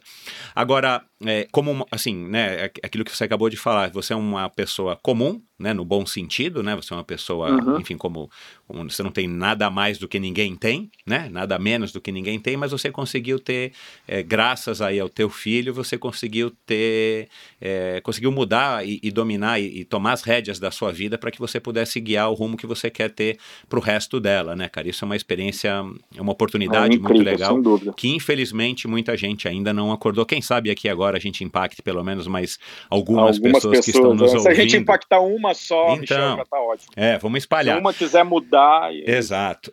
Agora, me diz uma coisa, para a gente encerrando aqui agora. É, qual foi o conselho mais importante que, que você já recebeu na tua vida, assim, que você acredita que, que fez você mudar, enfim, alguma característica tua ou que você daqui a pouco vai poder olhar para trás? É a história aí do, desse conselho, entre aspas, que teu filho te deu, esse alerta? Ou o que, que seria? Assim, foi sem dúvida isso. O alerta que ele me deu, aquilo ali foi uma literalmente uma mudança de chave. Uhum. Quando ele me, me, me fez entender o meu propósito, e o meu propósito não era cuidar de mim, porque eu estava super satisfeito, como eu te falei, com o meu corpo, não tinha problema nenhum. É. É, é, mas quando ele, ele fez aquela virada de chave, e eu tive aquele propósito lá de mudar simplesmente a minha vida. Como eu te falei, ele não tem consciência disso, mesmo com 13 anos ele escutando esse podcast, ele não, graças a Deus vai estar gravado, e no futuro ele vai, quando ele tiver mais velho, ele vai entender é, de como ele impactou positivamente a vida do pai dele, né, de ter mudado completamente é, é, a minha vida por, por é, é, é, até puxando a dele também, a da minha esposa, da minha filha, porque, né, exemplo você começa de casa, né? Exato. E um outro, e um outro, um outro conselho que eu, que eu recebi, cara, que foi até da, da, da, da médica, da doutora Cíntia Cercato, ela chegou, Marco, começa com o que você tem, cara. Começa com, ah, tu quer correr? Cara, tênis, não sei o que, vai lá, camisa. Começa, simplesmente comece. Isso. Né? E, e, e, e vai e que você vai conseguir.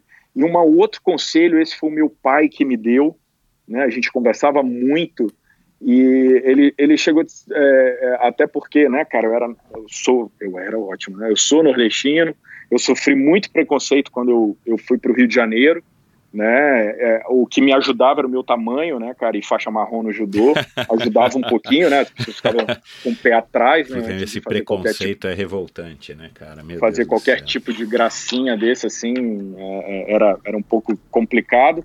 Mas, assim, ele chegou e disse assim: Marco, ninguém é melhor do que você, né? Assim, é, é, é vai lá, você pode vencer.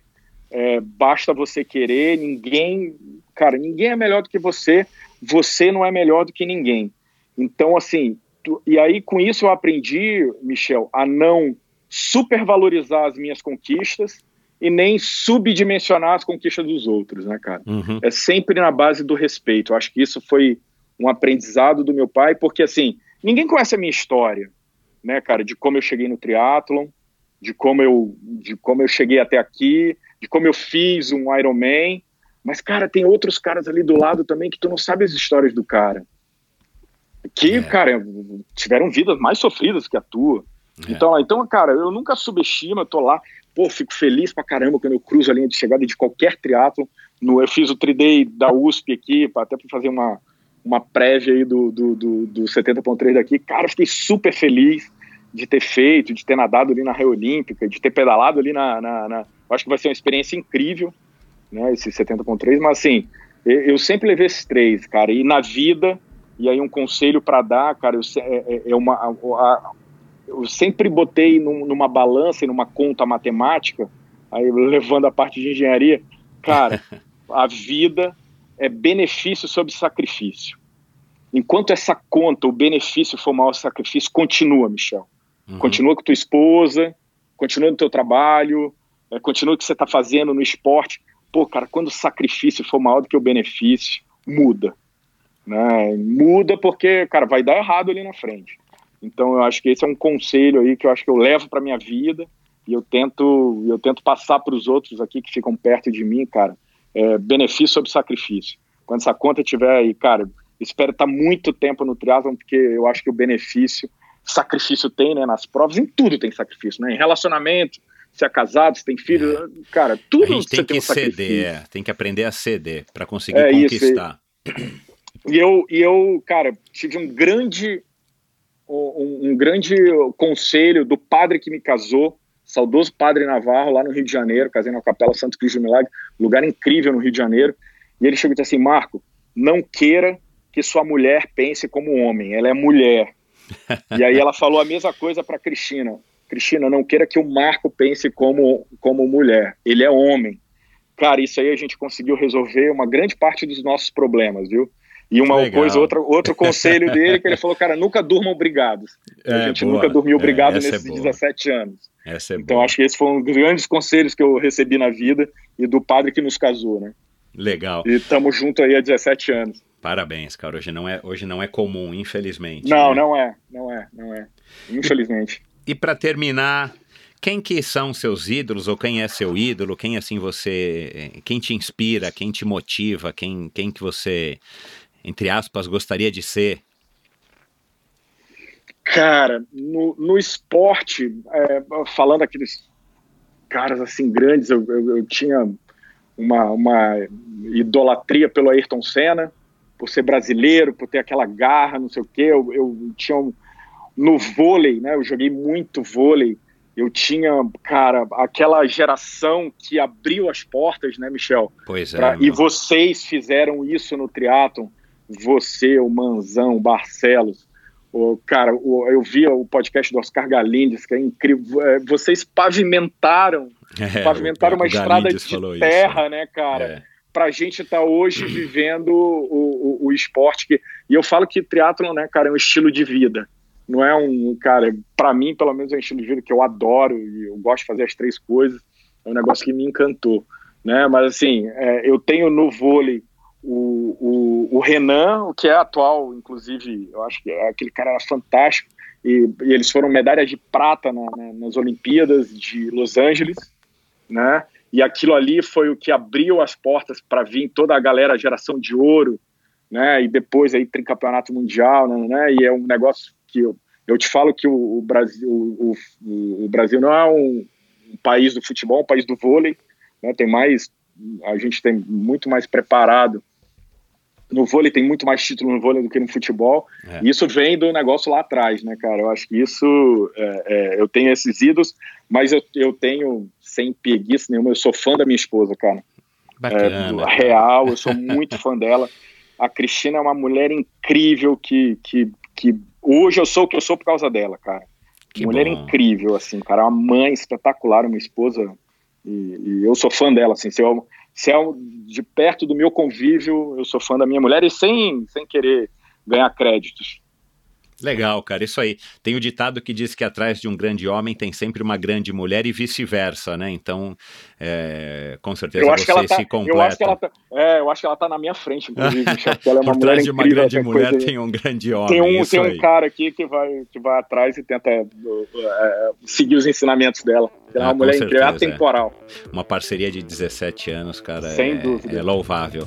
Que bom, cara, foi um prazer, meu, parabéns pela tua história, parabéns aí por toda essa essa essa inspiração que você tá levando para as pessoas, primeiro as pessoas mais próximas, depois as pessoas aí dentro da, da net, da Claro, e aí agora também um pouco aqui através do do Endorfina nas suas palestras.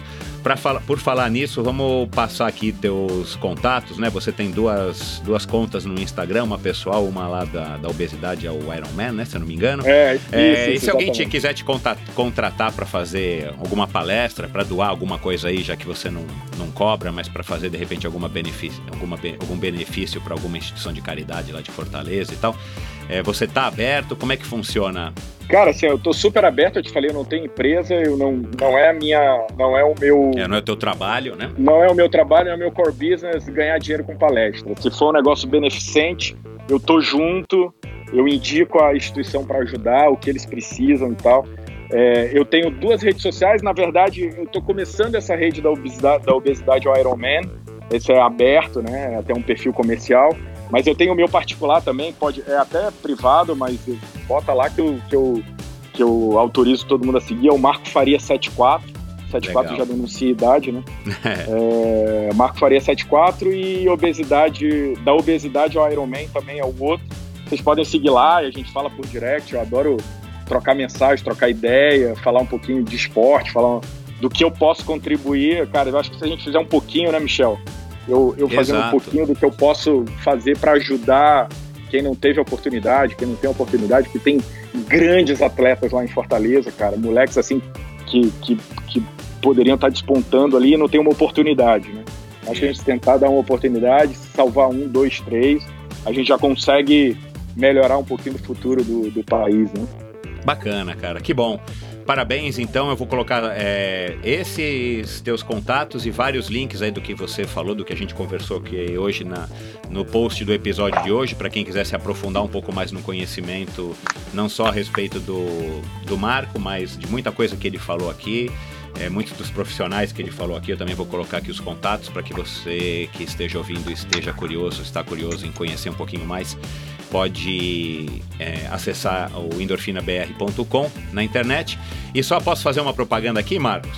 Opa! Cara, esse episódio foi um oferecimento da NET, banda larga, né? Porque a gente tá conectado. Eu tô de NET, por coincidência, né? Você com certeza tá de NET. Eu E- tô e- aqui também. E, e todo mundo que tá nos ouvindo Dando pode perceber que é 120 uma. que- olha lá, que é uma. O meu é de 100 ainda. Que é uma ligação clara e cristalina. Olha lá, o jabá pra NET. É, Depois pô, mostra pro obrigado, Daniel. Barros. Não, com certeza, vou fazer uma propaganda aqui, vou botar todo mundo para escutar É esse legal. podcast. Cara, que bom, parabéns. É, manda um abraço para Cristina Lopes, eu não conheço, mas com certeza é uma grande mulher parceirona aí tua, principalmente por aguentar um marido é, é, triatleta, né? Sem Não é dúvida. fácil, não é fácil. Principalmente quando a mulher não é, né? Porque quando a mulher ainda pratica é um pouquinho mais fácil. Mesmo assim, não é tão simples. Mas é, É, um isso, pouquinho cara. menos difícil. aí. É. Parabéns pela tua trajetória, um grande abraço e boa sorte nos teus próximos desafios. Pô, Michel, muito obrigado, cara. Uma honra participar desse programa. Aí um, um, um triatleta mequetrefe normal, né, entre aspas. E, e um, um grande abraço, assim. Hoje eu sou um triatleta com certeza por tua causa, por causa do Manzan, do, do, do Barcelos, né? Esse pessoal que trilhou esse caminho pra gente hoje tá, tá navegando em águas bem mais tranquilas do que vocês fizeram no passado, né? Outro tipo de equipamento e tal. E, cara, sig- me sigam lá e a gente troca ideia e a gente vai nos encontrar aí pelos triatlons da vida. E, Michel, eu vou, quero encontrar contigo ali pra gente treinar um pouquinho na USP, hein? Não, Volta e meio eu lá. apareço lá na terça com o Emerson, né? Mas a gente Então vai se pronto. encontrar ainda É, pra vamos gente marcar. trocar uma ideia. Tá legal. Tá e bom? vamos falar do podcast da NET também. Não, sem dúvida. Isso aí foi uma ideia que tu me deu que já tô Da NET não, manipulando da aqui. Claro, é. Tá certo. Da é. Claro, isso, É, vamos exatamente. conversar assim. Que bom, cara. Tá Obrigado. bom. Um viu? E que, e que continuem com sua vida e comecem, né, cara? Acho que esse é Exato. o É o grande barato aí, é começar, começar com o que tem e vamos para cima. Obrigado, Michel, mais uma vez. Sou teu fã, sou teu ouvinte e muito sucesso aí nessa trajetória. Eu acho que você está você tá fazendo muito pro esporte. Acho que divulgando, vendo as, a gente ouvindo as histórias das pessoas e você com certeza é uma parte importante do futuro e do sucesso do triatlon aqui no Brasil. Que bom, que legal, cara. Muito obrigado por esse reconhecimento. É uma honra. E é isso, pessoal. Mais um episódio bacanérrimo. Por isso que eu quis trazer o Marco Aurélio aqui. É um cara, enfim, é um cara comum, um cara empresário. Uma história que parece uma história clichê, mas dentro de uma história que, que algumas pessoas têm, né? Não são todos. Ele tem uma, uma, uma visão, enfim ele tem um, um approach muito legal disso, essa parte que ele falou agora mais pro final, de de conciliar né, a expectativa e, e a dedicação dele, de, de, de, deixar um domingo só para a família, ele, ele não quer ser o, o, mega campeão da categoria, enfim.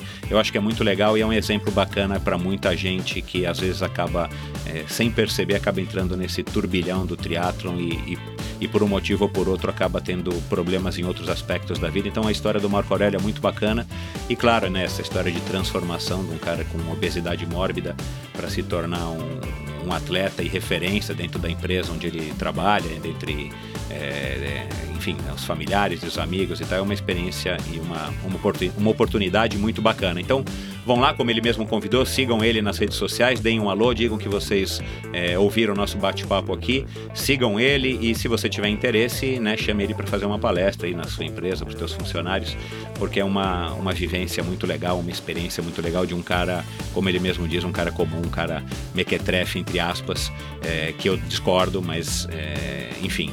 Então vamos lá. É, muito obrigado pela sua audiência. Até a semana que vem com mais um episódio do Endorfina. Valeu!